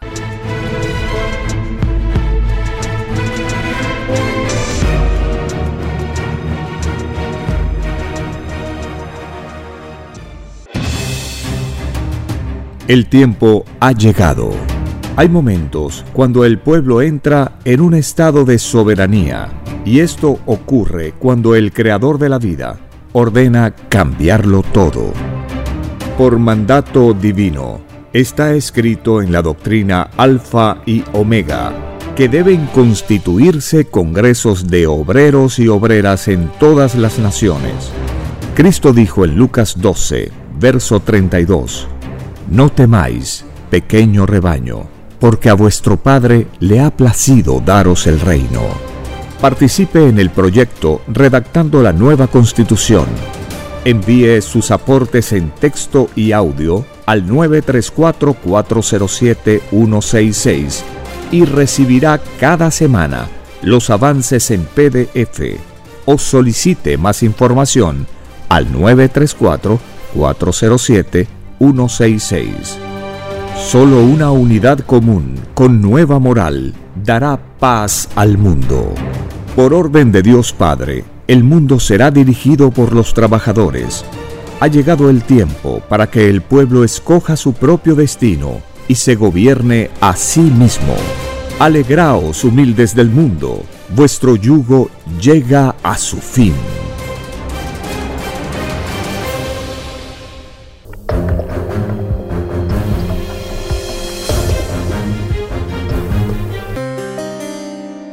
En los rollos del Cordero de Dios, el Divino Padre Eterno dicta al primogénito esta ley de justicia. No se puede servir a dos señores, no se puede servir al pueblo y al mismo tiempo a los privilegiados de siempre. Todo privilegiado no tiene pueblo, es desheredado el concepto pueblo en el reino de los cielos es justicia. Solo el pueblo que tomó en cuenta las escrituras del Padre entrará al reino de los cielos.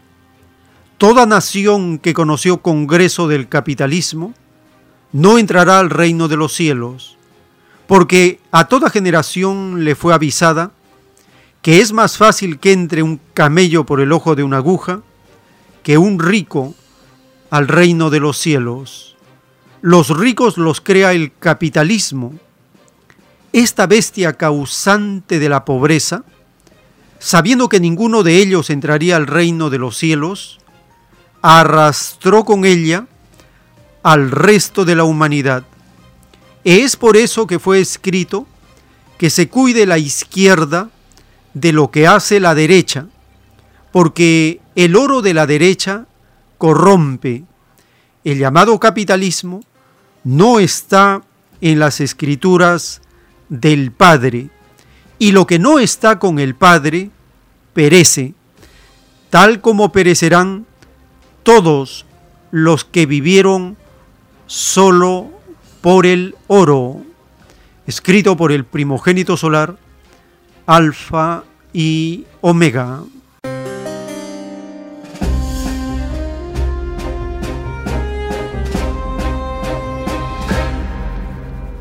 Estos congresos del capitalismo hacen leyes para favorecer aún más a los privilegiados de siempre.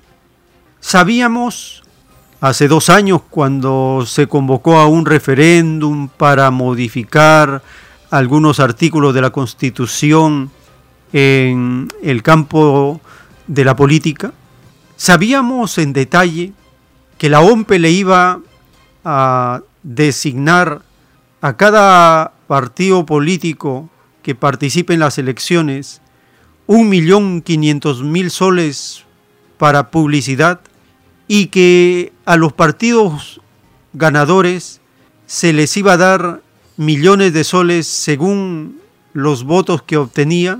Por ejemplo, la demoníaca secta de Acción Popular tiene 7.800.000 soles designados para publicidad. Los demás partidos reciben 1.500.000 soles para que gasten en publicidad.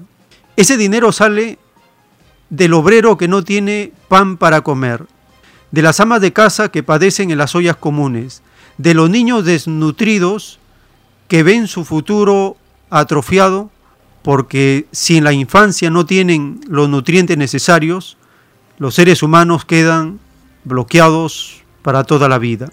Este dinero para que estos demonios de la derecha gasten en publicidad salen de los enfermos que padecen por falta de oxígeno, de nutrientes, sistema inmunológico debilitado.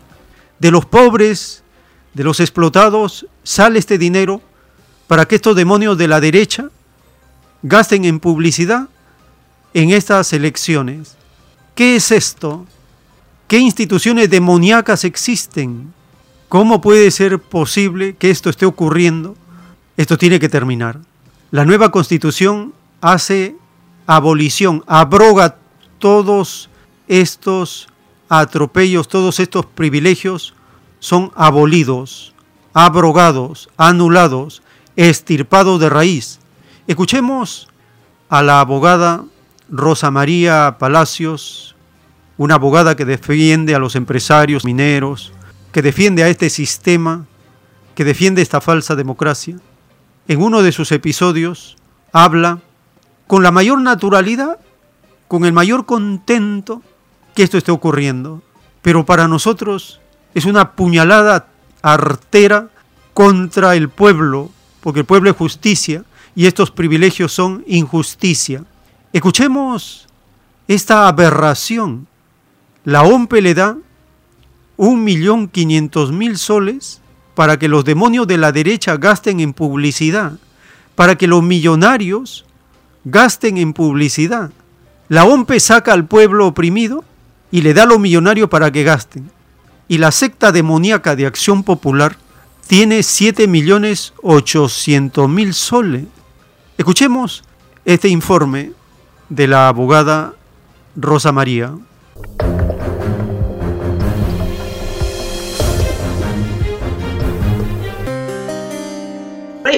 Otro elemento que a veces pasa inadvertido que es el cambio legal.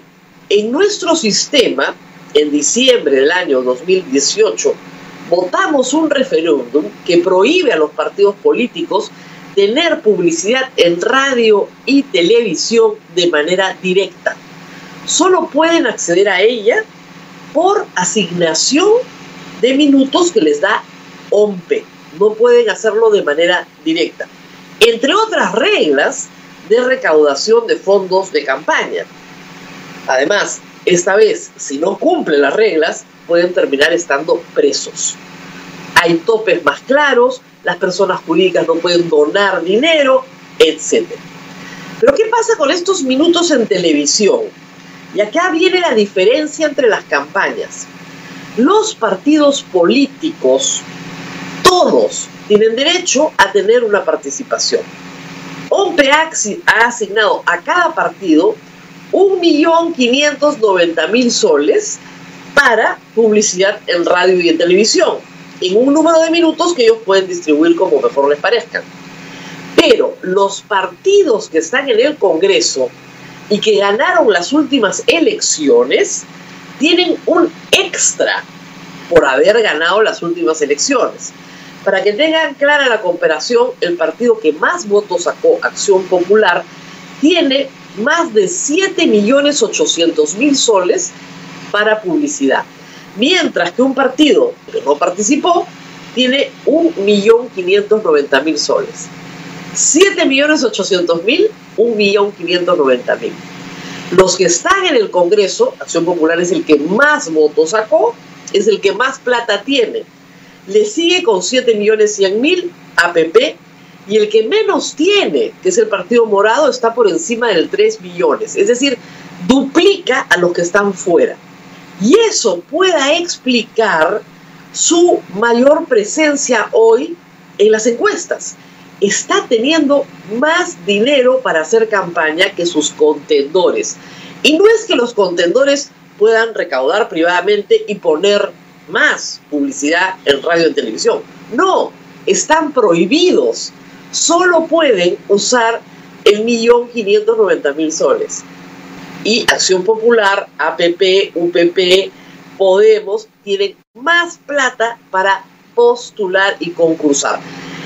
Es cierto que a todos no les está yendo igual, pero hay que tener estos dos elementos en consideración para entender por qué las campañas son tan distintas esta vez. Porque se han alterado dos principios básicos, que era, ¿no es cierto?, la cercanía con el electorado y el cielo es el límite para poner radio y televisión. Esto va a afectar evidentemente la decisión popular. Mientras tanto, cada partido está tratando de construir con estas nuevas reglas algún tipo de narrativa para llegar al público. El tiempo está cerca. El Divino Padre Eterno en un plano celeste nos recuerda una vez más, vuestro sistema de vida basado en el oro no conduce al reino del Padre, porque no lo consideró. Ningún congreso del mundo lo estudia por sobre todas las cosas, por sobre todas las leyes humanas. He aquí la caída de este mundo, un mundo creado en sistema de vida según los hombres y no según las leyes del Padre. El sistema de vida que os dieron los adoradores del oro os provocará el llorar y crujir de dientes. Quedasteis desheredados a entrar al reino de los cielos. Escrito por el primogénito solar, Alfa y Omega.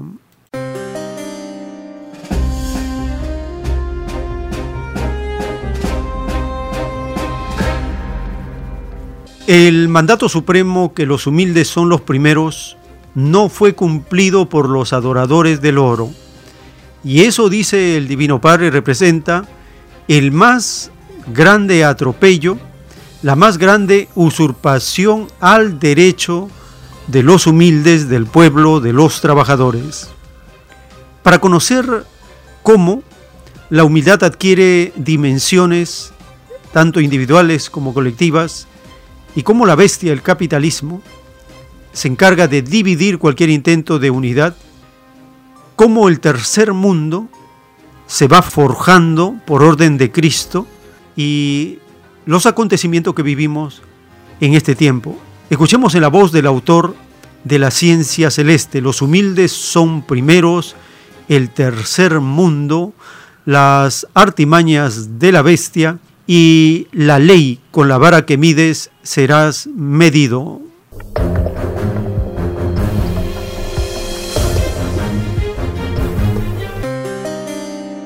El que prefiere a Dios en lo que sea, aunque sea una molécula, tiene todo el premio cartel. Entonces él me dice, esa parábola, hijo, que dice que todo humilde es primero delante de Dios, significa lo siguiente. Imagínate, hijo, todos los que construyen casa en la tierra, los albañiles, los obreros, estos seres hijos que construyen casas, palacios, templos para los ricos de la tierra por lo general, tienen ganado tantos puntitos de luz como moléculas contenía el cemento, la arena, el ripio, el agua que trabajaron. Tienen un puntaje más infinitamente superior que el dueño del edificio. El dueño del edificio no gana las cosas había que hacerlas. Un panificador, hijo, que da pan para la comunidad, tiene ganado tantos puntajes de luz como moléculas contenía la harina, el agua que amasó para hacer el pan. Y como el, pan, el panadero es un trabajo colectivo, cada molécula se multiplica por mil. El que nunca trabajó en la vida, porque tuvo una abundancia que no, que no trabajaba, no ganó nada. Y todas las virtudes del que no hizo nada se quejan en el juicio de que no saben nada. Eso significa los humildes son los primeros delante de Dios. Y como la humildad y lo de Dios adquiere formas infinitas, las naciones pequeñas, llamadas subdesarrolladas, son humildes delante de Dios, que fueron explotadas por las mayores. Entonces, estas naciones forman un solo bloque, como 140 y tantos países. Entonces ahí nace, dice el Padre, la más grande potencia de la Tierra, de las naciones subdesarrolladas, de las explotadas, con Cristo a la cabeza. Entonces Cristo ordena aislar a la bestia, porque la bestia tenía la extraña costumbre en la rueda de la vida de aislar a las naciones, dividirlas, desmembrarlas. Donde veía que se iban a unir, ahí mandaba espías, gente, separar, armas, confusión. Allá se están uniendo, igual, confusión, papel de Satanás. Allá otro foco, se están uniendo, división. La bestia la cae igual. Y la bestia empieza, y toda nación rica, dice el padre, surgía del extraño mundo del oro, queda en la más grande pobreza. Hasta el alimento tiene que mendigarlo. Ellos hicieron sentir por siglos al mundo el hambre, por tener más, por acaparar más. Ahora ellos viven el hambre en carne propia, porque los espíritus que viven en la bestia, Norteamérica, pidieron que en ellos se cumpliera la parábola, que con la vara que midieron serían medidos. En el reino, cuando los espíritus piden justicia de la vida que van a vivir, le dicen al Padre, Padre Jehová, si nosotros llegásemos a violar la ley, que nosotros las paguemos igual, con las mismas características, hasta en su más mínimo detalle. Como no, hijo, el Padre, así sea. Este pedido se llama en el reino justicia de ojo por ojo, diente por diente. Eso se pide Dios, Él nada impone. Y los espíritus de la bestia pidieron justicia. Y esa parábola fue una advertencia por siglos. Con la vara que mires serás medido. No las palabras un hombre profundo dice, tengo que cuidarme lo que hago porque voy a pagarle igual si la hago con alguien. De cuidado, me está vistiendo la palabra. Quiere decir, sensaciones que causa otro, las recibes tú también. Es el llorar y crujir de la bestia, llorar y crujir de dientes. Y yo veo cómo se matan los ricos, desesperados, porque no consiguen la pobreza, no la han vivido nunca. El rico sufre más que el pobre cuando viene el poder de Dios. El pobre está fogueado en el sacrificio, está fogueado en las necesidades. Para él hasta cierto punto no es novedad, está acostumbrado. Pero el rico es terrible. El rico cree que llegó el fin del mundo. Cuando ve que no, no, no tiene abundancia, no tiene oro, entonces están a un paso de suicidio. No, no tienen moral para resistir las pruebas de Dios. El oro les dio una extraña moral, muy débil, peligrosa, porque no resisten las pruebas de Dios. Y les sale peor, porque se quitan la vida, porque al suicidarse se paga ante Dios. Ahí tienen que pagar molécula por molécula, de cada molécula que asesinaron al quitarse la vida. Son trillones, son trillones. El tiempo está cerca. Un mensaje, un aviso para la humanidad. El Divino Padre Jehová se comunica con el mundo terrenal. He aquí el principio de un nuevo mundo.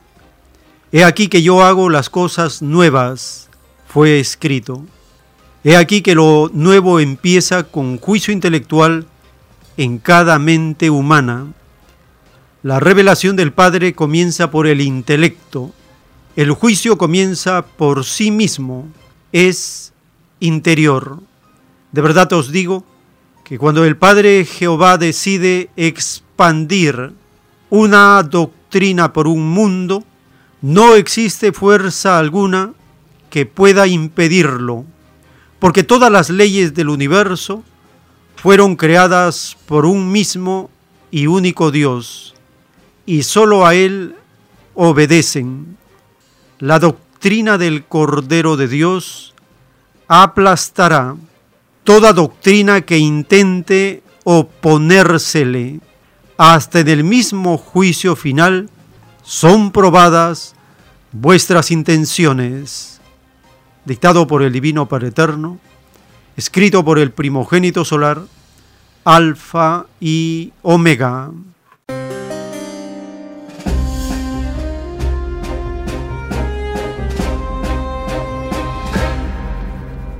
Cuando Cristo dijo, no solo de pan vive el hombre, sino de toda palabra que sale de la boca de Dios, nos estaba indicando cómo debió ser nuestra vida siempre. No descuidar los derechos de Dios para nada. Los derechos de Dios incluyen los diez mandamientos, porque fueron escritos por el dedo de Dios.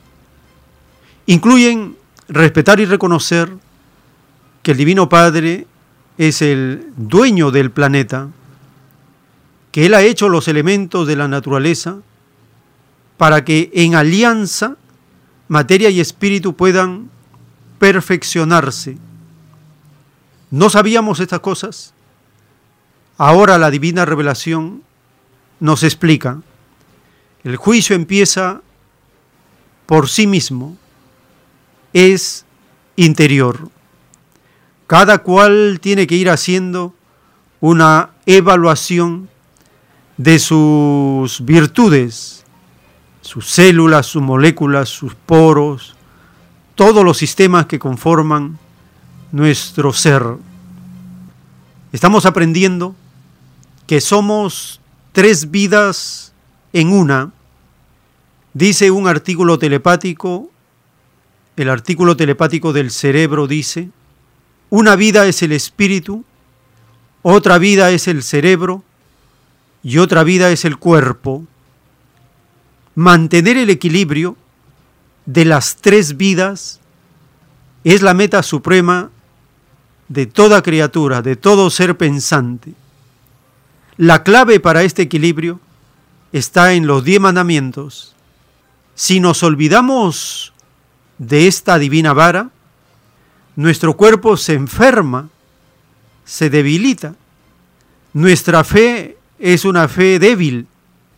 Nuestra capacidad mental no está con todo el potencial que podemos lograr. Los diez mandamientos dan una energía al ser que la estudia, la memoriza y la practica, que es algo formidable para el perfeccionamiento de cada espíritu. Primer mandamiento, amarás a Dios por sobre todas las cosas y a tu prójimo como a ti mismo. Segundo mandamiento, no adorarás imagen ni semejanza alguna. Tercer mandamiento, no tomarás el nombre de Dios en vano, porque el Señor no dará por inocente al que tomare su nombre en vano. Cuarto mandamiento, acuérdate del día de reposo y oración.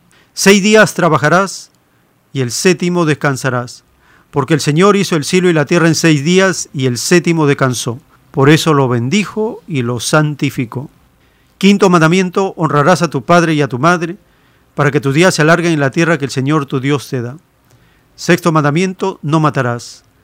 Séptimo mandamiento, no cometerás adulterio, no fornicarás. Octavo mandamiento, no robarás.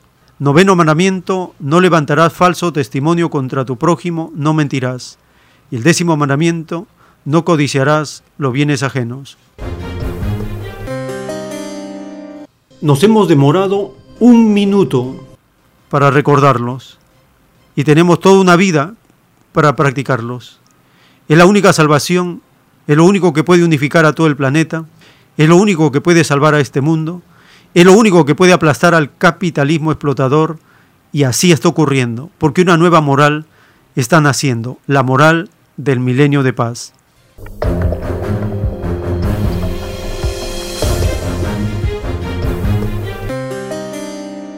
Les recordamos que estos programas se suben a 10 plataformas de podcast como anchor.fm, raya diagonal, el tiempo está cerca. Y de esta central se distribuyen a Spotify, Apple, Google, Breaker, Radio Public y otras más. Son 10 plataformas de podcast que almacenan cada semana los audios que subimos, estos episodios que se van almacenando y quedan ahí para ser eh, compartidos, escuchados en diferido y así seguir las informaciones semanales que compartimos. Lo más importante de todo es que puedan visitar el sitio multidiomas alfa y omega.com.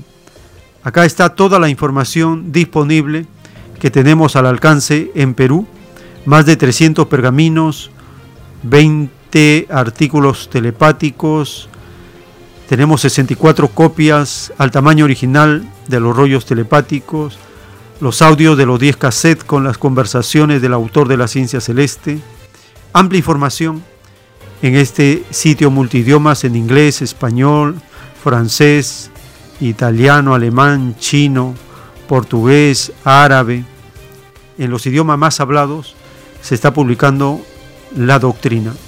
Visite el canal de YouTube, escriben en el buscador Nueva Revelación Alfa y Omega y al escribir Nueva Revelación Alfa y Omega les lleva directamente al canal de los videos en idiomas por todas las naciones en el mundo y cada vez tienen más visitas, más visitas. Por la gracia del Divino Padre se ha superado los 3 millones de visitas en el canal Nueva Revelación Alfa y Omega.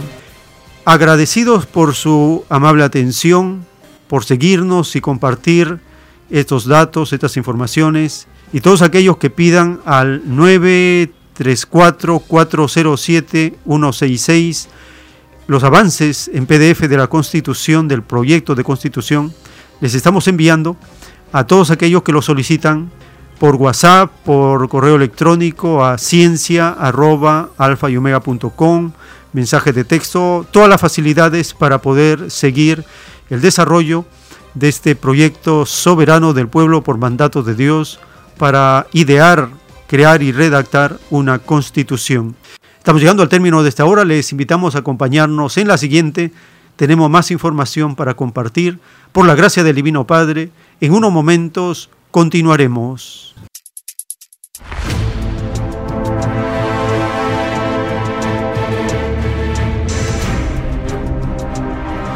El tiempo está cerca.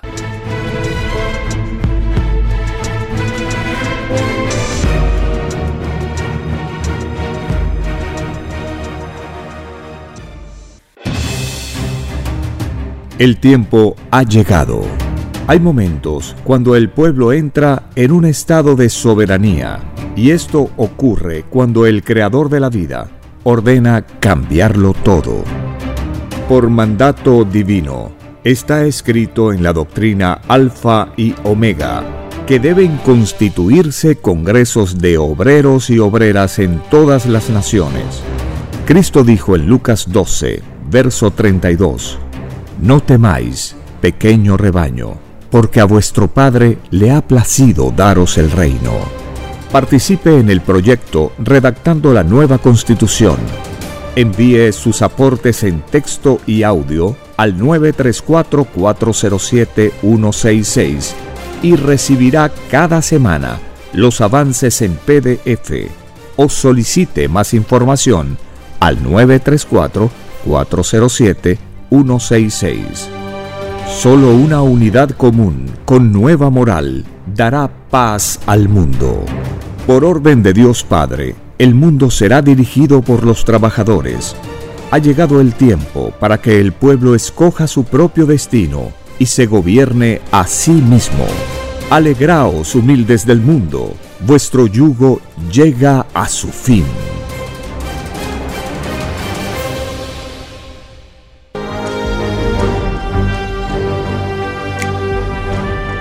Conozca la nueva biblioteca digital Alfa y Omega y descargue gratis los libros electrónicos del sitio www.alfayomega.com. Luego, ábralos con su aplicación Play Libros o iBooks. Además, en su biblioteca configure el tipo o fuente, el tamaño de las letras, la alineación de texto y hasta puede indicar que lea en voz alta la página seleccionada.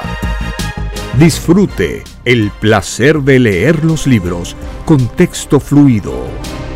Comparta los libros electrónicos del conocimiento alfa y omega por las redes sociales con todo el mundo.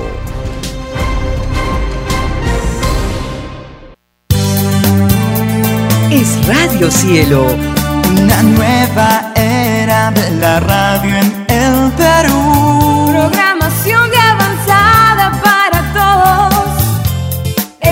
Radio Cielo, el mejor anhelo de tu vida es Radio Cielo,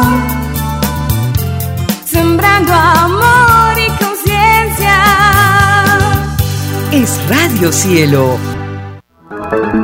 Ahora, tu radio favorita, Cielo, llega a todo el mundo. Visítanos e interactúa con todos tus conductores de la variedad de programas que ofrece tu radio Cielo. Radio Cielo en la red. Ingresa a la www.radiocielo.com.pe y desde tu teléfono móvil, interactúa con nosotros. Radio Cielo, a la vanguardia de la tecnología. tecnología. Cielo.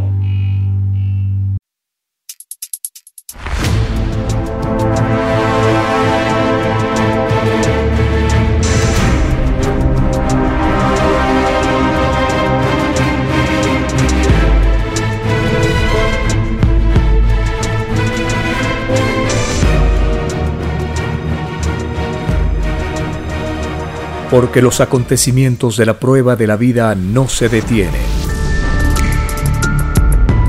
Porque todo tiene un principio, un desarrollo y un fin. Estamos compartiendo. El tiempo está cerca. Una gran oportunidad para cambiar nuestros destinos y la vida. El cambio de costumbres provocará la caída del sistema de vida, de las leyes del oro. Los acontecimientos le salen al encuentro a las criaturas. Una nueva revelación, escrita por el primogénito solar, Alfa y Omega, se extiende por el mundo. Ciencia celeste, nueva moral, filosofía común, justicia divina. El tiempo está cerca.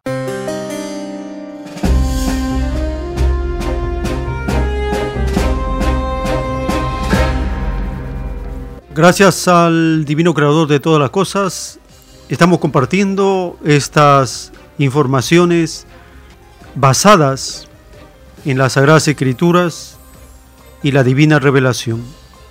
En el libro de Daniel en el Antiguo Testamento, capítulo 11, verso 21 en adelante, lo que está escrito en estos versos coincide con el actual dictador de Estados Unidos. En el capítulo 11, verso 21, dice, y le sucederá en su lugar un hombre despreciable, al cual no darán la honra del reino, pero vendrá sin aviso y tomará el reino con halagos. Las fuerzas enemigas serán barridas delante de él como con inundación de aguas, serán del todo destruidos junto con el príncipe del pacto. El verso 22 menciona la psicología guerrerista de este hombre despreciable que es el actual dictador de Estados Unidos. Y menciona su psicología traicionera que aún con los que hace pacto los va a engañar y traicionar. Verso 23, capítulo 11, verso 23 del libro de Daniel. Y después del pacto con él, engañará y subirá y saldrá vencedor con poca gente. Son tres versos, son más, pero estos tres versos los vamos a relacionar con lo que está ocurriendo en las primeras semanas de gobierno del dictador Biden de Estados Unidos. El canal RT publica la orden que dio el dictador Biden para atacar objetivos en Siria con el pretexto que están siendo respaldados por Irán esas milicias que están en las fronteras de Siria.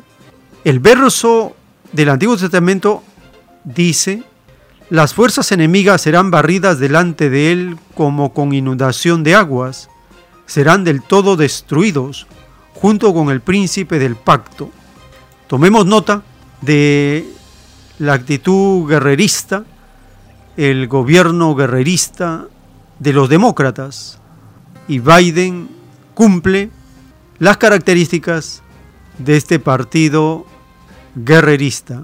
Escuchemos la nota informativa de ERT, el ataque ocurrido contra Siria por parte de Estados Unidos.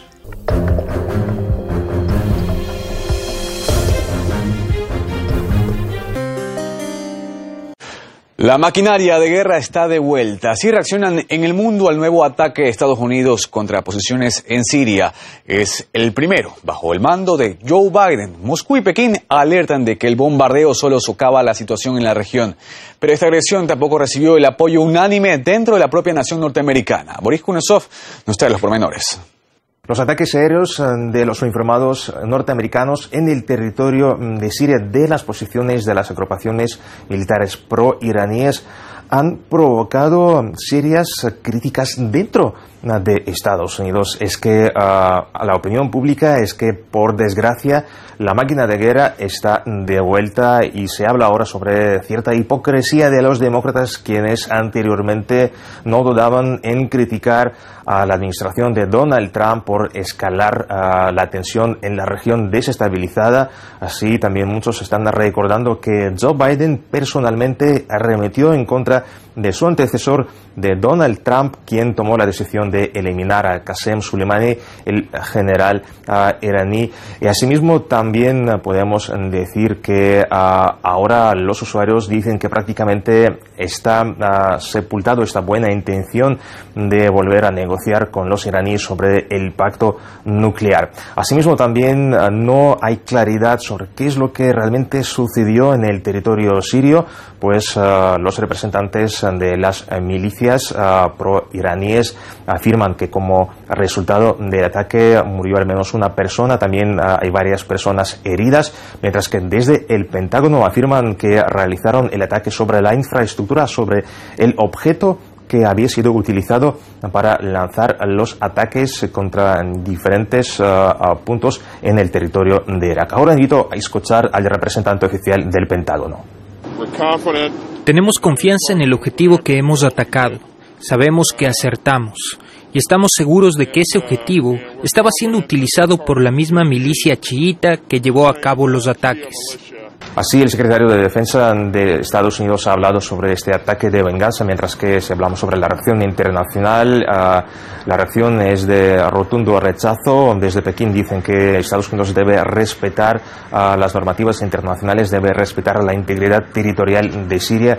Así, en Moscú también están preocupados ah, por este acto perpetrado por los uniformados norteamericanos. Así, por ejemplo, el ministro de Relaciones Exteriores de Rusia, Sergei Lavrov, ha apuntado a que los uniformados rusos ah, que se encuentran en Siria habían sido avisados cinco minutos antes del ataque, pero de todas maneras en Moscú necesitan saber qué es lo que va a suceder en el futuro con esta campaña militar norteamericana en Siria y ahora también invito a escuchar en general la reacción del Ministerio de Asuntos Exteriores de Rusia al respecto. Últimamente hemos escuchado diversas informaciones de diferentes fuentes. Por el momento no las podemos confirmar y queremos preguntar directamente a los estadounidenses sobre la supuesta decisión que están tomando de no salir de Siria nunca, hasta el punto de desintegrar ese país. Condenamos rotundamente las acciones de este tipo. Llamamos al respeto incondicional de la soberanía y la integridad territorial de Siria. Reafirmamos el rechazo de cualquier intento de convertir el territorio sirio en un escenario de ajuste de cuentas geopolíticas. Pues los expertos coinciden en que lo que ha realizado Washington debe ser condenado, ha sido la infracción flagrante de los eh, derechos internacionales y esto no debe repetirse en el futuro. El analista internacional Alberto García Watson destaca que desde hace tiempo Estados Unidos ve la guerra como un instrumento para ganar batallas políticas internas. Por otro lado, subraya que con este ataque la nueva administración norteamericana quiere mandar una señal ante el aumento de la influencia de Rusia e Irán en Medio Oriente. El tiempo está cerca. El capítulo 11 del verso 21 en adelante coincide exactamente con lo que está ocurriendo con el actual dictador de Estados Unidos, Joe Biden.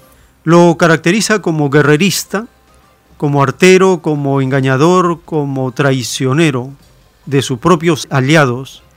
Habla del príncipe del pacto. Se refiere al gobernante, al dictador de Arabia Saudita.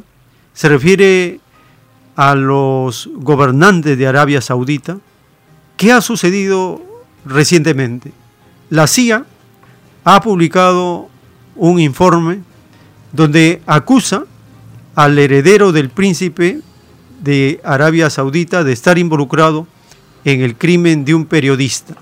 Compartimos esta nota de cómo la CIA señala que el príncipe heredero saudita aprobó el asesinato de Jamal Khashoggi, el periodista que fue asesinado porque denunciaba las barbaridades de la dictadura de estos jeques de Arabia Saudita.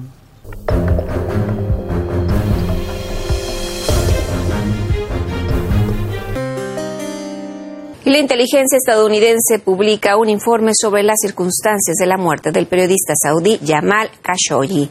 Esto fue en 2018. Evalúan que el príncipe heredero de Arabia Saudí, Mohammed bin Salman, aprobó su asesinato o secuestro. Según los medios, ahora Washington podría introducir sanciones contra más de 70 personas relacionadas con este caso.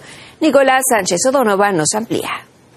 Hola, Betsabe, ¿qué tal? ¿Cómo estás? Pues bien, Estados Unidos ha hecho público un informe elaborado por sus servicios secretos, por la CIA, en el que, como se esperaba, se vincula al príncipe heredero de Arabia Saudita, a Mohammed bin Salman, con el asesinato del periodista Jamal Khashoggi en el año 2018. La administración Biden entregó, eso sí, este informe en su versión desclasificada al Congreso antes de su divulgación pública. Recordemos que el asesinato se produjo en la embajada saudita en Estambul, en Turquía, y que, como decimos, el informe señala que el responsable de esa operación fue el príncipe heredero y se añade que él mismo la aprobó, aprobó eh, la captura o el asesinato del columnista del Washington Post, de Khashoggi. Concretamente, el resumen ejecutivo del informe señala que evaluamos que el príncipe heredero de Arabia Saudita aprobó una operación en Estambul para capturar o matar al periodista saudí Jamal Khashoggi y añade que basamos esta evaluación en el control que tiene el príncipe heredero de la toma de decisiones en el reino, la participación directa de un asesor clave y miembros del destacamento protector de Mohammed bin Salman en la operación y el apoyo también del príncipe heredero al uso de medidas violentas para silenciar a disidentes en el extranjero, incluido el periodista. Además, el informe concluye que bin Salman tiene el control absoluto de la operación de inteligencia y seguridad saudita, lo que significa que tal operación no se podría haber llevado a cabo eh, sin la autorización del príncipe heredero. El informe asegura que el equipo, bueno, en primer lugar, saca una lista de 21 personas que podrían ser en este asesinato, pero después señala que el equipo saudí de 15 personas llegó a Estambul en octubre de 2018 e incluiría miembros asociados con el Centro Saudita de Estudios y Asuntos de Medios en la Corte Real, dirigido por un asesor cercano de Bin Salman, así como siete miembros del destacamento de élite de protección personal del príncipe heredero, conocido este, este eh, grupo de élite como la Fuerza de Intervención Rápida. Por otro lado, eh, según las últimas informaciones, la administración eh, de Joe Biden estaría preparada para aprobar imponer sanciones contra al menos 76 individuos sauditas por su vinculación precisamente con el asesinato de Khashoggi. Estas sanciones podrían conllevar una restricción de visados para estas personas. En definitiva, como estamos viendo, la nueva administración de Joe Biden que toma una línea dura frente a Arabia Saudita tras este esperado informe hecho público este viernes por Washington. El tiempo está cerca. La caracterización de este dictador de Estados Unidos, de guerrerista, de traidor de sus propios aliados, está saliendo a la luz rápidamente y eso va a caracterizar los meses, los años, si es que dura, de su administración. En un plano celeste del Cordero de Dios está profetizado, vuestro reinado capitalistas llega a su fin. Ahora os toca a vosotros, porque quedaréis en la más espantosa ruina material. Con la vara que me disteis, seréis medidos. Así como a otros empobrecisteis, así os empobrecerán a vosotros. Olvidasteis la divina parábola que dice, no hagas a otro lo que a ti no te gustaría que te hiciesen.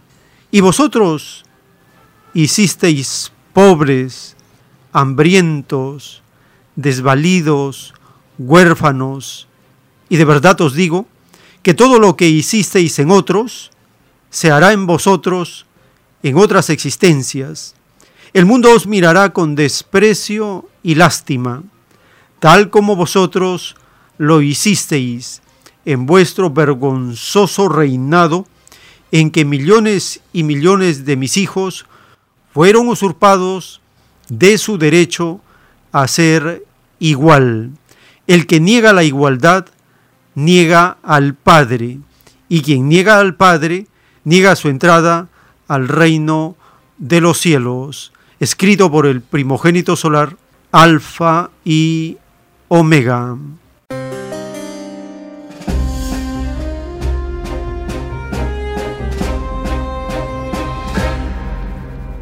Los capitalistas serán empobrecidos.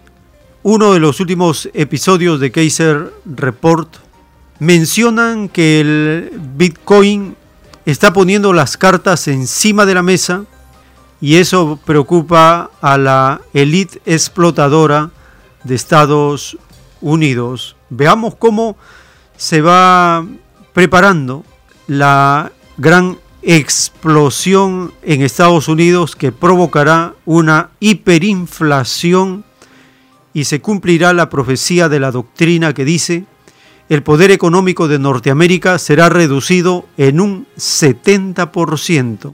Escuchemos este informe de Kaiser Report.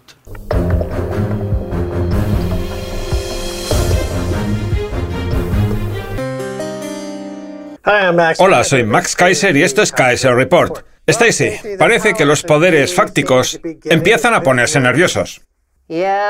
Sí, la élite del cinturón industrial de Estados Unidos está dando síntomas de nerviosismo, sobre todo ahora que se ha dado cuenta de que Max y yo teníamos razón. Y es que muchos de los titulares de hoy confirman las advertencias y augurios que hemos hecho nosotros en los últimos 10 años. Vamos a ver el siguiente editorial del Washington Post. El auge del Bitcoin no destronará al dólar, pero eso no significa que no haya peligro. Así que no lo destronará, ¿eh? Eso por no hablar de los dos primeros párrafos, que son la vieja cantinela de siempre, esa que tú y yo también conocemos. Claro que se están poniendo nerviosos. Es más, cuando se publican editoriales así, eso lo que demuestra es que los poderosos, o las élites, como se les llama ahora, empiezan a darse cuenta de que el orden mundial en el que ellos han crecido está en peligro por culpa de una cosa que constituye una grave amenaza para el dólar. Eso sí, me encanta cómo empieza el titular. Es en plan, pase lo que pase, no se preocupen, que el dólar está salvo. Lo que pasa es que luego, si uno continúa leyendo, se da cuenta de que la divisa estadounidense igual no está tan segura como decía el titular. Pues bien, yo espero editoriales idénticos en todos los medios liberales de la élite, tanto de Estados Unidos como del resto del mundo, porque el Bitcoin está derribando todo el universo fiat. Y también conviene recordar que el privilegio desorbitado del dólar solo es tal para un mínimo porcentaje de la población. El resto no se beneficia de esa condición de divisa de reserva mundial. Al contrario, le perjudica. No tenemos más que pensar en la desindustrialización que está sufriendo Estados Unidos que es consecuencia directa de ese estatus de su divisa. Pues bien, lo que demuestra este editorial es que la élite ya se ha dado cuenta de que está a punto de perder ese privilegio desorbitado. Vamos a ver los dos siguientes párrafos, que demuestran a las claras su enorme preocupación, hasta el punto de llegar a implorarle a Janet Yellen que haga algo para evitarlo, cuando es la propia Reserva Federal la que con sus políticas ha provocado esa destrucción del dólar. En términos de políticas públicas, si hay algo por lo que tenemos que estar pendientes del auge del Bitcoin, es por lo que pueda indicarnos sobre los riesgos que conlleva el compromiso de la Reserva Federal de mantener los intereses en el 0%.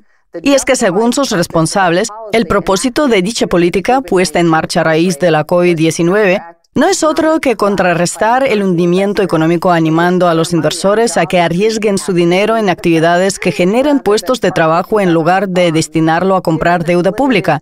El problema es que ante la falta de oportunidades de inversión productiva, muchos han buscado la rentabilidad en vehículos especulativos, entre los cuales se encuentra evidentemente el Bitcoin. Parece mentira que digan eso, cuando llevamos décadas sin que se invierta en puestos de trabajo. Es absurdo. La teoría dice que con unos intereses bajos se genera más empleo, se produce más y se invierte más en la economía. Pero en la práctica, ¿acaso ha ocurrido eso alguna vez en los últimos 25 o 30 años? Nunca. Jamás. Y lo de que se han bajado los intereses hasta el 0% para luchar contra la COVID es otra falacia, porque los intereses cero llevan con nosotros más de 20 años. El Greenspan Put, que es el equivalente a la política actual de intereses cero, entró en vigor en los años 80, en la época de Reagan, con el objetivo de que una élite muy selecta se beneficiara del estatus del dólar como divisa de reserva mundial. Lo que significa que el editorial del Washington Post está completamente repleto de falsedades y de ocultamientos. Nosotros ya hemos dicho que a China no le interesa que su moneda se convierta en la divisa de reserva mundial. Está contenta con que siga siendo el dólar, porque sabe que eso desestabiliza a la sociedad a pesar de que las élites se empeñen en venderlo como algo bueno. No digo que el gigante asiático pudiera adquirir esa condición, que no lo sabemos, pero aunque pudiera, está claro que no quiere. Y eso es lo que hace que nos encontremos en el atolladero en el que nos encontramos, hasta el punto de que el FMI hable de reeditar los acuerdos de Bretton Woods. El tiempo está cerca. En un plano celeste, el Divino Padre nos habla de los usurpadores. Si no hubiesen usurpadores, no habría carestía de nada. Si hubo pobres en este mundo, es porque hubo ricos. El pobre es producto del rico y no los ricos producto de los pobres, porque se justificarían. El llamado rico fue rico porque fue más astuto, herencia demoníaca. La astucia es propia del demonio. La astucia trata de sorprender la tranquilidad de sus semejantes. La astucia es valedera cuando con ella se combate al mismo demonio. Y vuestros hermanos no son demonios. Es más fácil que entre al reino de los cielos uno que no fue astuto para con sus hermanos a uno que lo fue, escrito por el primogénito solar, Alfa y Omega.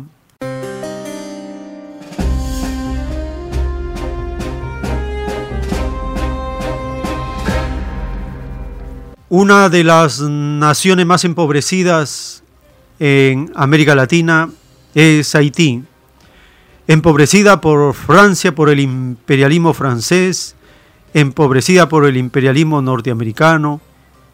Es una nación que sufre a nivel extremo el rigor de la naturaleza y el abuso por parte del imperio norteamericano.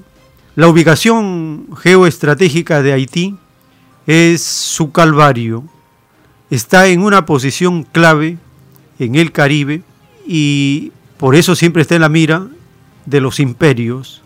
Conozcamos un poco de las referencias históricas de Haití, publicado por France 24, para empezar a considerar algunos datos y complementarlo con la historia que surge de las leyes sociales desde los pueblos.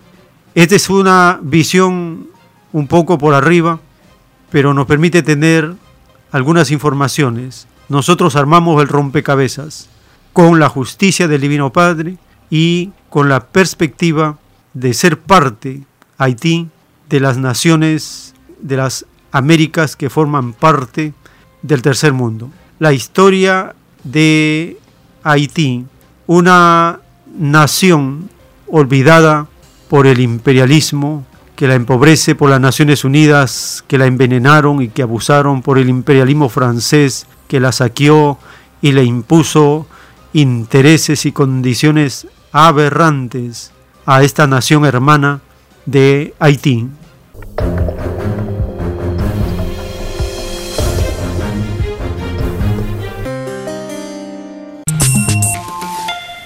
Bienvenidos a un nuevo capítulo de historia. Hoy repasamos la historia reciente de Haití, una de las naciones más pobres y más olvidadas de las Américas. Un país de 11 millones de habitantes que no encuentra sosiego por la corrupción rampante, la inequidad y la pobreza extremas y las calamidades que les han dejado las catástrofes naturales. Una mezcla que ha provocado múltiples levantamientos populares y que hoy tiene a Haití en medio de una nueva crisis y una ola de inseguridad y secuestros. En 1804, una revuelta de esclavos liderada por el general Toussaint Louverture convirtió a Haití en la primera nación independiente en América Latina y el Caribe y la primera en el mundo en abolir la esclavitud. Siguieron cerca de 100 años de inestabilidad política y el pago de una onerosa indemnización a Francia. La primera mitad del siglo XX estuvo marcada por la ocupación militar por parte de Estados Unidos entre 1915 y 1934 y una masacre instigada por el presidente dominicano Rafael Trujillo en la frontera común de Haití y República Dominicana que se calcula cobró la vida de 20.000 a 30.000 haitianos. La violencia no se detuvo y de 1957 a 1986 los Duvalier, François el padre, apodado Papa Doc, y su hijo Jean-Claude Baby Doc sembraron el terror y desangraron el erario público se calcula que sus grupos paramilitares, entre ellos los tristemente célebres Toton Makut, secuestraron, torturaron, mataron y desaparecieron a 60.000 personas de la oposición. En 1986, una insurrección popular derrocó a Jean-Claude Duvalier, quien se exilió en Francia, pero su partida no solucionó nada. El poder en Haití estuvo por unos años en manos de militares que propinaron una serie de golpes de Estado hasta que en 1990 se llevaron a cabo elecciones y se eligió por primera vez en la historia un presidente democráticamente, Jean-Bertrand Aristide. Aristide comenzó a gobernar el 7 de febrero de 1991, pero fue depuesto en un nuevo golpe militar siete meses después. En 1994, con el apoyo de 20.000 soldados estadounidenses, Aristide fue devuelto al poder desde donde concedió a los Estados Unidos futuras privatizaciones en empresas de telecomunicaciones y aplicó medidas neoliberales exigidas por instituciones financieras internacionales. En 1995, Aristide le traspasó el poder a René Preval, quien fue el segundo presidente haitiano elegido democráticamente en 200 años. La inestabilidad política, la corrupción, el crimen y la miseria siguieron profundizándose al punto que en 2004 la ONU envió un cuerpo de paz, MINUSTA, que se quedó allí por los siguientes 13 años, pero envuelta en medio de controversias que generaron el recelo de los haitianos frente a la ONU. Azotada durante años por huracanes y tormentas tropicales, el 12 de enero de 2010 Haití sufrió un terremoto devastador que dejó al menos 220 mil personas muertas, otras 350 mil quedaron heridas y se registró un millón y medio de damnificados. El devastador sismo agravó la aguda y penosa crisis social. El país quedó parcialmente en ruinas, con cientos de miles de viviendas, edificios gubernamentales e iglesias destruidas. Para colmo, desechos de una estación de la ONU contaminaron de cólera el Artibonit, el principal río, generando una epidemia que cobró la vida de 10.000 personas y enfermó a más de 600.000. Después de años de negar su responsabilidad, la ONU pidió perdón en 2016, pero poco ha hecho en materia de reparación financiera. Desde entonces, Haití intenta reconstruirse sin éxito. En noviembre de 2010, 11 meses después del terremoto, se llevaron a cabo elecciones en las cuales ascendió el músico y político Michel Martelly a la presidencia. Su promesa de campaña fue la de reconstruir un país sumido en la desesperanza en el que cientos de miles de familias vivían hacinadas en frágiles refugios sin servicios de saneamiento básico. Pero la presidencia de Martelli sostuvo un constante pulso con el Parlamento y sus promesas de gobierno no se pudieron llevar a cabo. En 2015 se llevaron a cabo nuevas elecciones presidenciales marcadas por denuncias de fraude. El candidato de Martelli, el joven empresario Jovenel Moïse, quedó en primer lugar. Sin embargo, comenzaron nuevamente las protestas y disturbios. La oposición en el Parlamento alegaba fraude electoral y ante la presión, Martelli cedió el poder a un presidente interino. Haití atravesó un 2016 de crisis institucional y en octubre nuevamente fue apaleada, esta vez por el devastador huracán Matthew que dejó cerca de 400 muertos. Un nuevo proceso electoral dio por vencedor a Jovenel Moïse, quien asumió la presidencia el 7 de febrero de 2017. Pero prontamente a Jovenel Moïse le estallaron escándalos de malversación de fondos que destaparon la corrupción de su gobierno y el de sus antecesores. En 2019 el país vivió otro violento estallido social. El dinero que habría servido para parte de la reconstrucción del país, más de 2 mil millones de dólares, cayó en manos de tres gobiernos según un informe revelado por el Tribunal Superior de Cuentas sobre el caso Petrocaribe. Se trata del petróleo venezolano subsidiado a varios países caribeños por mandato del chavismo. El país protestó masivamente todo el año pidiendo la renuncia de Moïse, pero el mandatario se ha resistido a entregar el poder. Ahora en 2021 el país vuelve a estallar. El Consejo Superior del Poder Judicial emitió una resolución en la que asegura que el periodo presidencial de Moïse terminó el 7 de febrero, pero el mandatario se niega a entregar el poder y dice que le queda un año más de su mandato. Entre tanto, en las calles de Haití retorna la violencia, la arbitrariedad policial. El crimen arrecia ahora bajo la modalidad de secuestros indiscriminados. Una crisis que poco preocupa al mundo. Tras 215 años de independencia, Haití sigue más pobre y convulsa que nunca, y tan olvidada como siempre. El tiempo está cerca.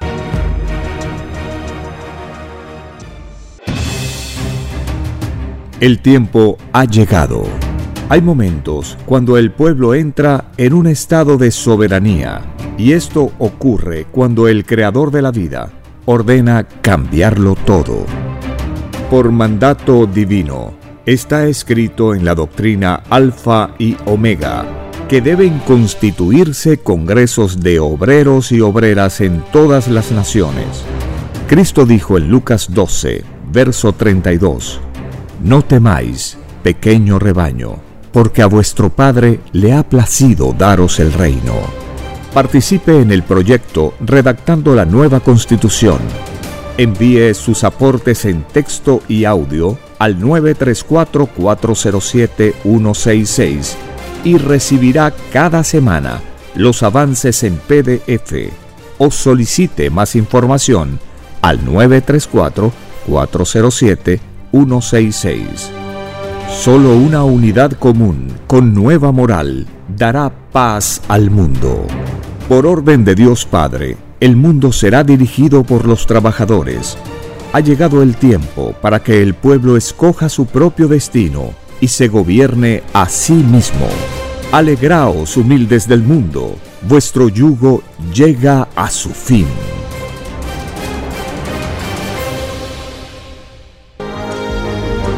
Lea la maravillosa ciencia celeste y conozca su propio origen galáctico y su destino.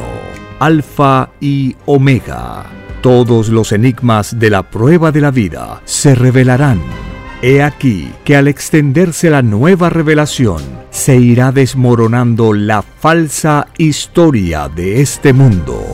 La tercera doctrina es una colosal escritura telepática, realizada en miles de planos o rollos, dictada por el Padre Eterno, al primogénito solar Alfa y Omega. Conozca la nueva biblioteca digital y descargue gratis los libros electrónicos del sitio www.alfayomega.com.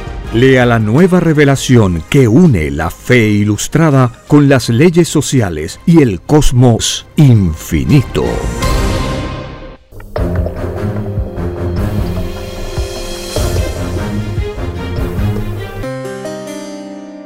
En el juicio de Dios para esta humanidad, en un plano celeste, el divino creador hace unas preguntas. De verdad os digo que todos los que crearon el extraño sistema de vida llamado capitalismo tendrán que responder ante el Padre y el mundo del por qué inventaron un sistema que es totalmente opuesto a la divina igualdad enseñada en sus escrituras. ¿Por qué no le imitaron? ¿Por qué hicieron lo opuesto? ¿Por qué dividieron al mundo en ricos y pobres? ¿Por qué mataron? ¿Por qué legalizaron el fusilamiento? ¿Por qué le dieron la contra al Padre? ¿Por qué empobrecieron a sus humildes sabiendo que ellos son los primeros en el reino? ¿Por qué aceptaron el escándalo? ¿Por qué no le tomaron en cuenta al crear sistema de vida? ¿Por qué fabricaron armas? ¿Por qué pisotearon la divina igualdad enseñada en sus escrituras? He aquí algunas de las preguntas que tendrán que responder en medio de un llorar y crujir de dientes. De verdad os digo que más les valdría a los capitalistas no haber nacido en este mundo, porque el mundo los maldecirá y los aislará hasta la muerte de todos. He aquí el fin de los que se atrevieron a explotar a las criaturas del Padre. He aquí el fin del yugo de este mundo, escrito por el primogénito solar, Alfa y Omega.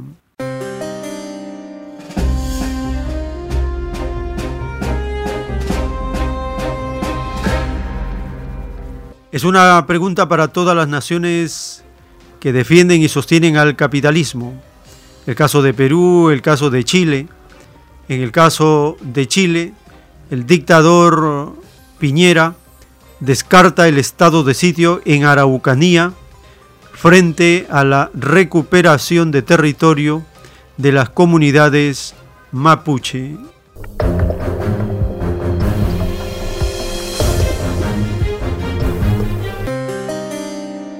El presidente de Chile ha rechazado imponer el estado de sitio en la región de la Araucanía, esto frente a la creciente violencia y el aumento de las usurpaciones de predios rurales privados por parte de comuneros mapuches. Sebastián Piñera dispuso mantener el actual estado de catástrofe en la zona. El mandatario explicó que se reforzarán los patrullajes mixtos de la policía y el ejército. La decisión fue tomada a pesar de los llamados de la coalición oficialista. Chile vamos a decretar el estado de excepción ante los temores de una guerra civil. Por su parte, la oposición destacó que esto significaría aumentar la división y militarizar la zona. Según datos de carabineros, desde el inicio del 2021 ya son más de 60 las tomas de terrenos en la zona. La policía destaca que el problema es que los ocupantes ilegales vuelven después de los despojos y cuando se trata de obligarlos a abandonar la zona, se producen incendios y ataques a los uniformados. La Araucanía es la región chilena con mayor concentración de indígenas mapuches. Desde hace años exigen la devolución de sus tierras y denuncian un acoso por parte del gobierno. La doctora en Derecho Claudia Iriarte opina que se trata de algo más allá de la ocupación del terreno, en particular del diálogo con los autóctonos y del reconocimiento de su pueblo. Básicamente, eh, el gobierno sabe que no puede llegar y moverlas porque si no, eso sería una situación de frente ilegal. El problema es que en ese marco lo que está planteando es una forma de presión para ver si logra que las fuerzas ocupantes, digamos, de estos predios desalojen antes de tener que dictar el estado de excepción específico que se requeriría, que es el estado de sitio, vinculado a una emergencia por situaciones de violencia.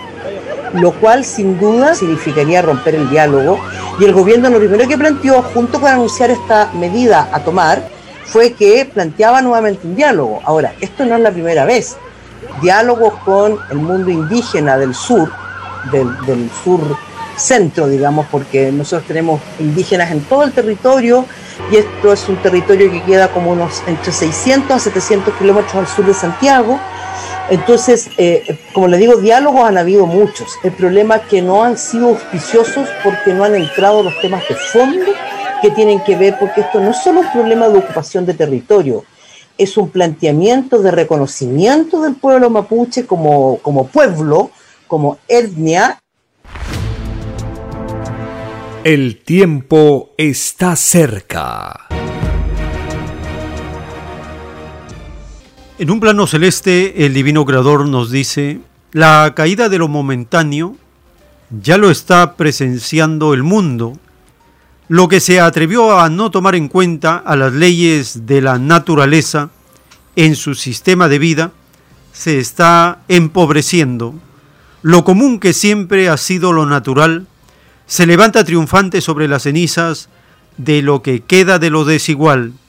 Los que generaron ideas con influencia de lo desigual, tales ideas se impregnaron de una geometría desigual que al brotar de idea a planeta, dará lugar al nacimiento de un mundo con leyes desiguales. Es la repetición de un drama que habiendo ocurrido en un punto microscópico llamado planeta, vuelve a ocurrir en otro, escrito por el primogénito solar, Alfa y Omega.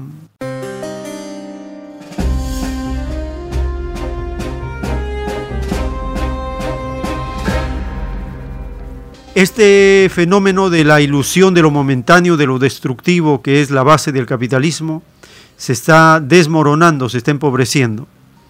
Las protestas de apicultores colombianos de un agrotóxico que está aniquilando las abejas. Compartimos esta nota publicada por AFP de los destructores de los seres vivientes, producto de los agrotóxicos.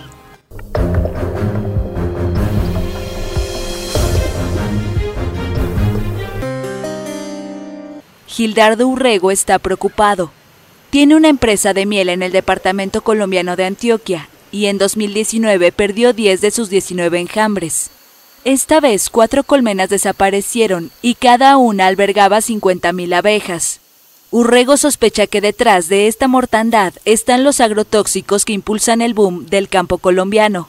Eh, hay una aproximación de que sí es por envenenamiento, hay unos cultivos alrededor eh, que quizás eh, no han hecho un buen manejo de los, de los agroquímicos, por el cual se, se afectó este punto. En la última década, apicultores de varios países han denunciado mortandad de abejas debido a agrotóxicos. Urrego no identifica el pesticida que mató a las suyas, pero a 280 kilómetros en el departamento de Quindío, cientos de enjambres han desaparecido en los últimos años y las investigaciones oficiales apuntan a un pesticida vetado en Europa desde 2013 y de uso restringido en Estados Unidos y China. Se han hecho el análisis a seis de, estos, de estas muertes y han arrojado la molécula fipronil, como una de las causantes a las mortalidades de las abejas en el departamento del Quindío. Abdón Salazar, dueño de una empresa que produce 36 toneladas de miel al año, lleva el cálculo de los daños. Ante la mortandad, decidió mover unas 1.200 colmenas hacia un terreno recóndito a 400 kilómetros. En los últimos dos años eh, se puede calcular de más de 80 millones de abejas muertas. Estamos hablando de más de alrededor de 800 colmenas. Eh, 100.000 abejas por colmena eh, es una cantidad muy grande, es una cantidad alarmante. El fipronil es altamente tóxico para las abejas. En Quindío los campesinos culpan a los monocultivos como el aguacate, que requiere este tipo de químicos por ser muy vulnerable a las plagas. Así las abejas son rociadas con fipronil mientras vuelan entre el verde, y luego se van y envenenan a su colmena. Esto coincide directamente porque eh, se han venido monocultivos al Quindío. Han empezado a llegar al Quindío el monocultivo del aguacate, eh, cítricos, eh, algunas mm, pasifloras y el café también que era de, antes era, se cultivaba en, bajo sombra en los, con los mm, guamos y estos productos que protegían a las plantas de muchos insectos y plagas nos empezaron a ser eliminadas. El Instituto Colombiano Agropecuario trabaja en una normativa para la suspensión de la molécula de fipronil, pero niega que haya un vínculo entre la expansión de los cultivos de aguacate en Quindío y la desaparición de colmenas. De su lado, los agricultores ven en los pesticidas una ventaja para los sembradíos, y la industria agroquímica niega que el fipronil sea dañino para las colmenas. Aún así ofrecen una revisión de su uso en los cultivos donde se han reportado incidentes. Mientras los apicultores advierten que las abejas son un polinizador crucial para la reproducción de muchas plantas silvestres y de un tercio de las cosechas agrícolas. El tiempo está cerca. Está escrito en uno de los rollos telepáticos del Cordero de Dios. Con todo el universo se tiene un colosal trabajo, tal como en vuestro mundo hay que atender y cuidar un hermoso valle, poniendo esto y quitando esto otro, mejorando la tierra, perfeccionando sus plantas. Igual ocurre con respecto a otros mundos. Lo de arriba es igual a lo de abajo. Cada escena que ocurre en vuestro mundo ocurre en otros, porque vuestras ideas son herencias hechas planetas. Es por eso que fue escrito, vosotros sois la sal de la tierra, y lo que vosotros tenéis ya lo han tenido otros, porque la tierra no es la primera ni será la última, porque de todo hay en el rebaño del Señor, y siendo el Creador infinito, ese todo se traduce en infinitos mundos. La semilla de las ideas es la herencia galáctica que perdura a todo. Porque se acabará vuestro planeta Tierra y vuestra semilla estará germinando en el espacio, dando lugar a microscópicos planetas y junto a esta ley están vuestras filosofías materialistas, conocimientos efímeros, porque ninguna ciencia materialista entrará al reino de los cielos. Dictado por el Divino Padre Eterno, escrito por el primogénito solar, Alfa y Omega.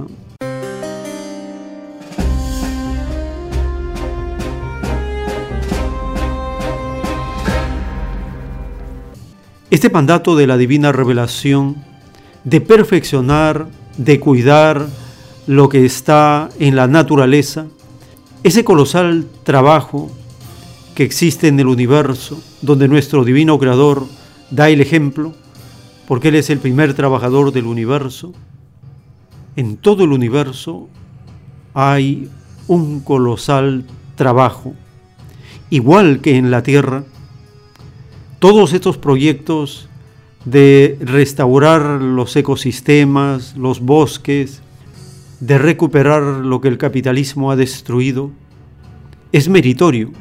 Compartimos una nota publicada por el Sistema Informativo de la Televisión de Cuba en relación con la restauración de los ecosistemas este año 2021.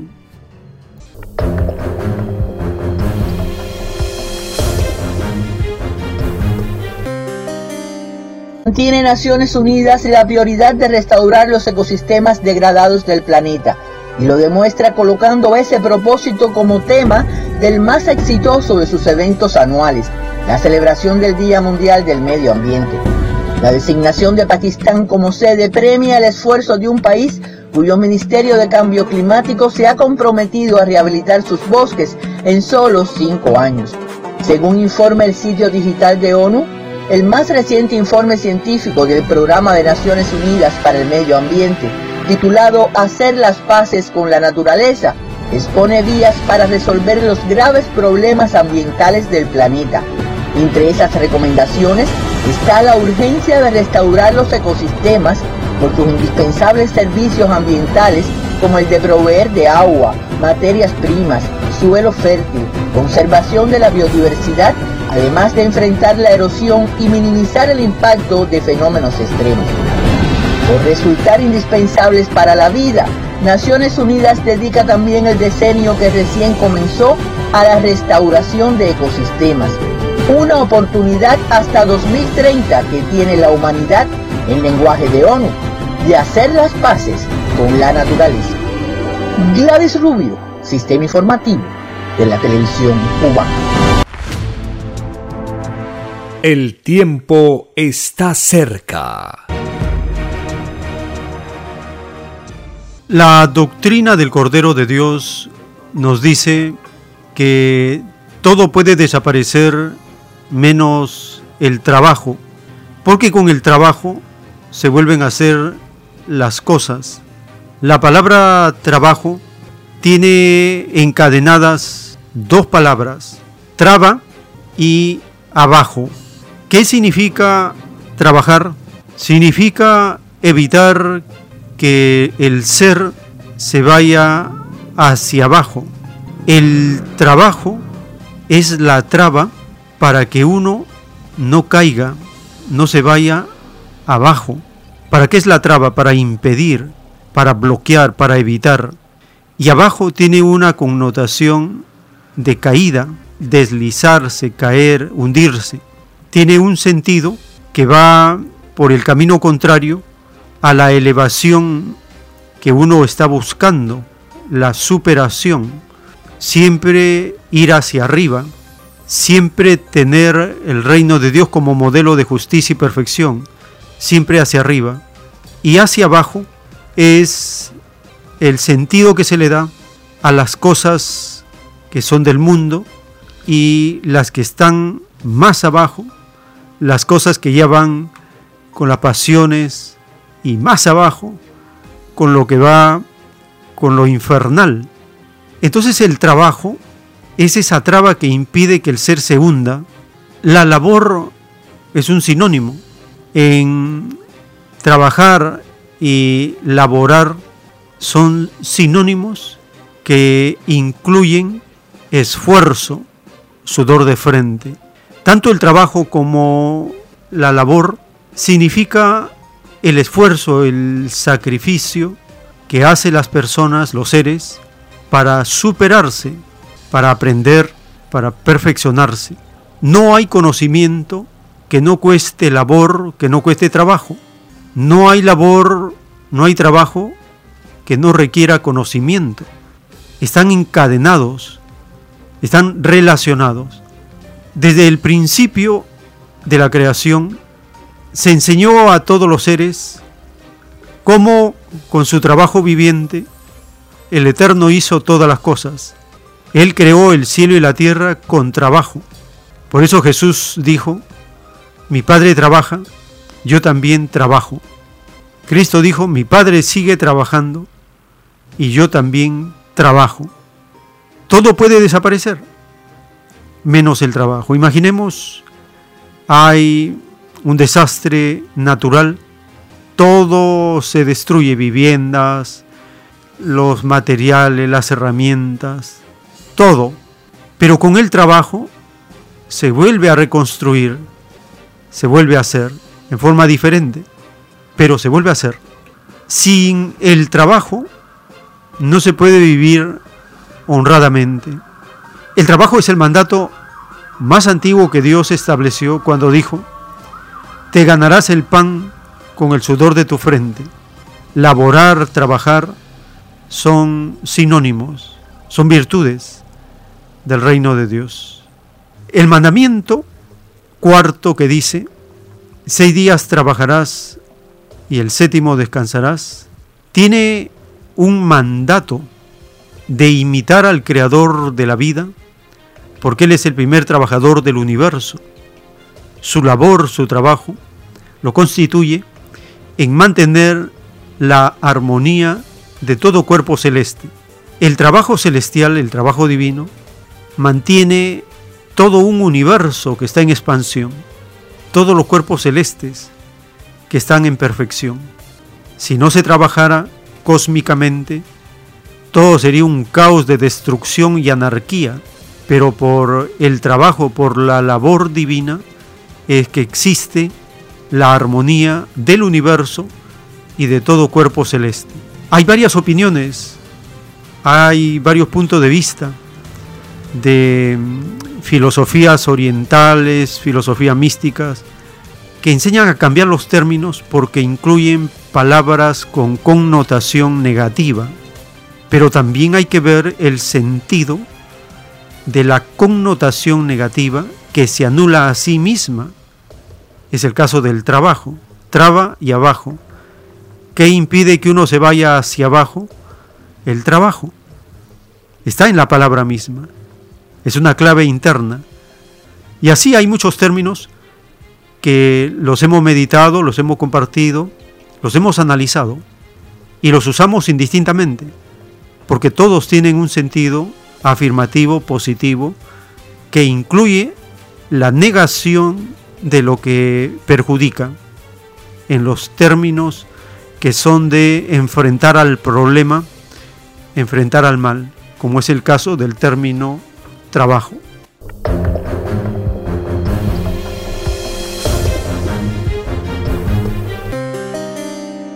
Estamos llegando a los minutos finales de esta jornada informativa. Les recordamos que estos programas se suben a 10 plataformas de podcast como anchor.fm, raya diagonal, el tiempo está cerca. Y de esta central se distribuyen a Spotify, Apple, Google, Breaker, Radio Public y otras más. Son 10 plataformas de podcast que almacenan cada semana los audios que subimos, estos episodios que se van almacenando y quedan ahí para ser eh, compartidos, escuchados en diferido y así seguir las informaciones semanales que compartimos. Lo más importante de todo es que puedan visitar el sitio multidiomas alfa y omega.com. Acá está toda la información disponible que tenemos al alcance en Perú, más de 300 pergaminos, 20 artículos telepáticos, tenemos 64 copias al tamaño original de los rollos telepáticos, los audios de los 10 cassettes con las conversaciones del autor de la ciencia celeste, amplia información en este sitio multidiomas en inglés, español, francés, italiano, alemán, chino, portugués, árabe. En los idiomas más hablados se está publicando la doctrina. Visite el canal de YouTube escriben en el buscador Nueva Revelación Alfa y Omega y al escribir Nueva Revelación Alfa y Omega les lleva directamente al canal de los videos en idiomas por todas las naciones en el mundo y cada vez tienen más visitas, más visitas por la gracia del Divino Padre. Se ha superado los 3 millones de visitas en el canal Nueva Revelación Alfa y Omega agradecidos por su amable atención, por seguirnos y compartir estos datos, estas informaciones y todos aquellos que pidan al 934-407-166 los avances en PDF de la Constitución, del proyecto de Constitución, les estamos enviando a todos aquellos que lo solicitan por WhatsApp, por correo electrónico a ciencia mensajes de texto, todas las facilidades para poder seguir el desarrollo de este proyecto soberano del pueblo por mandato de Dios para idear, crear y redactar una constitución. Si el Divino Padre Eterno lo permite, compartiremos más informaciones en nuevos programas de El tiempo está cerca.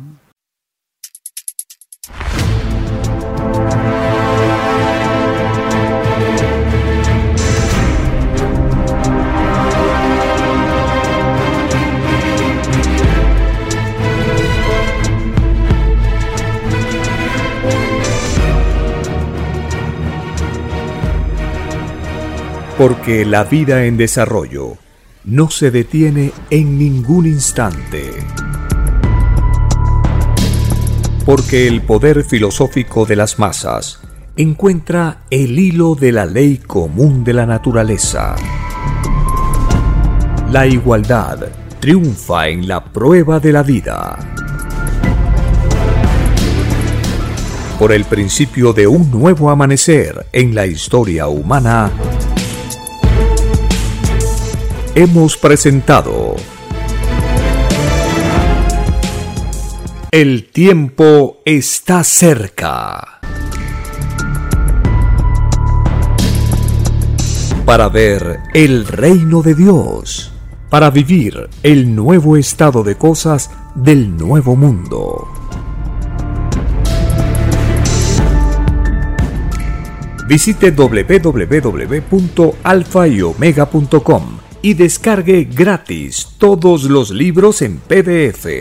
Vea y lea los libros digitales en formato EPUB y disfrute la lectura de la ciencia celeste.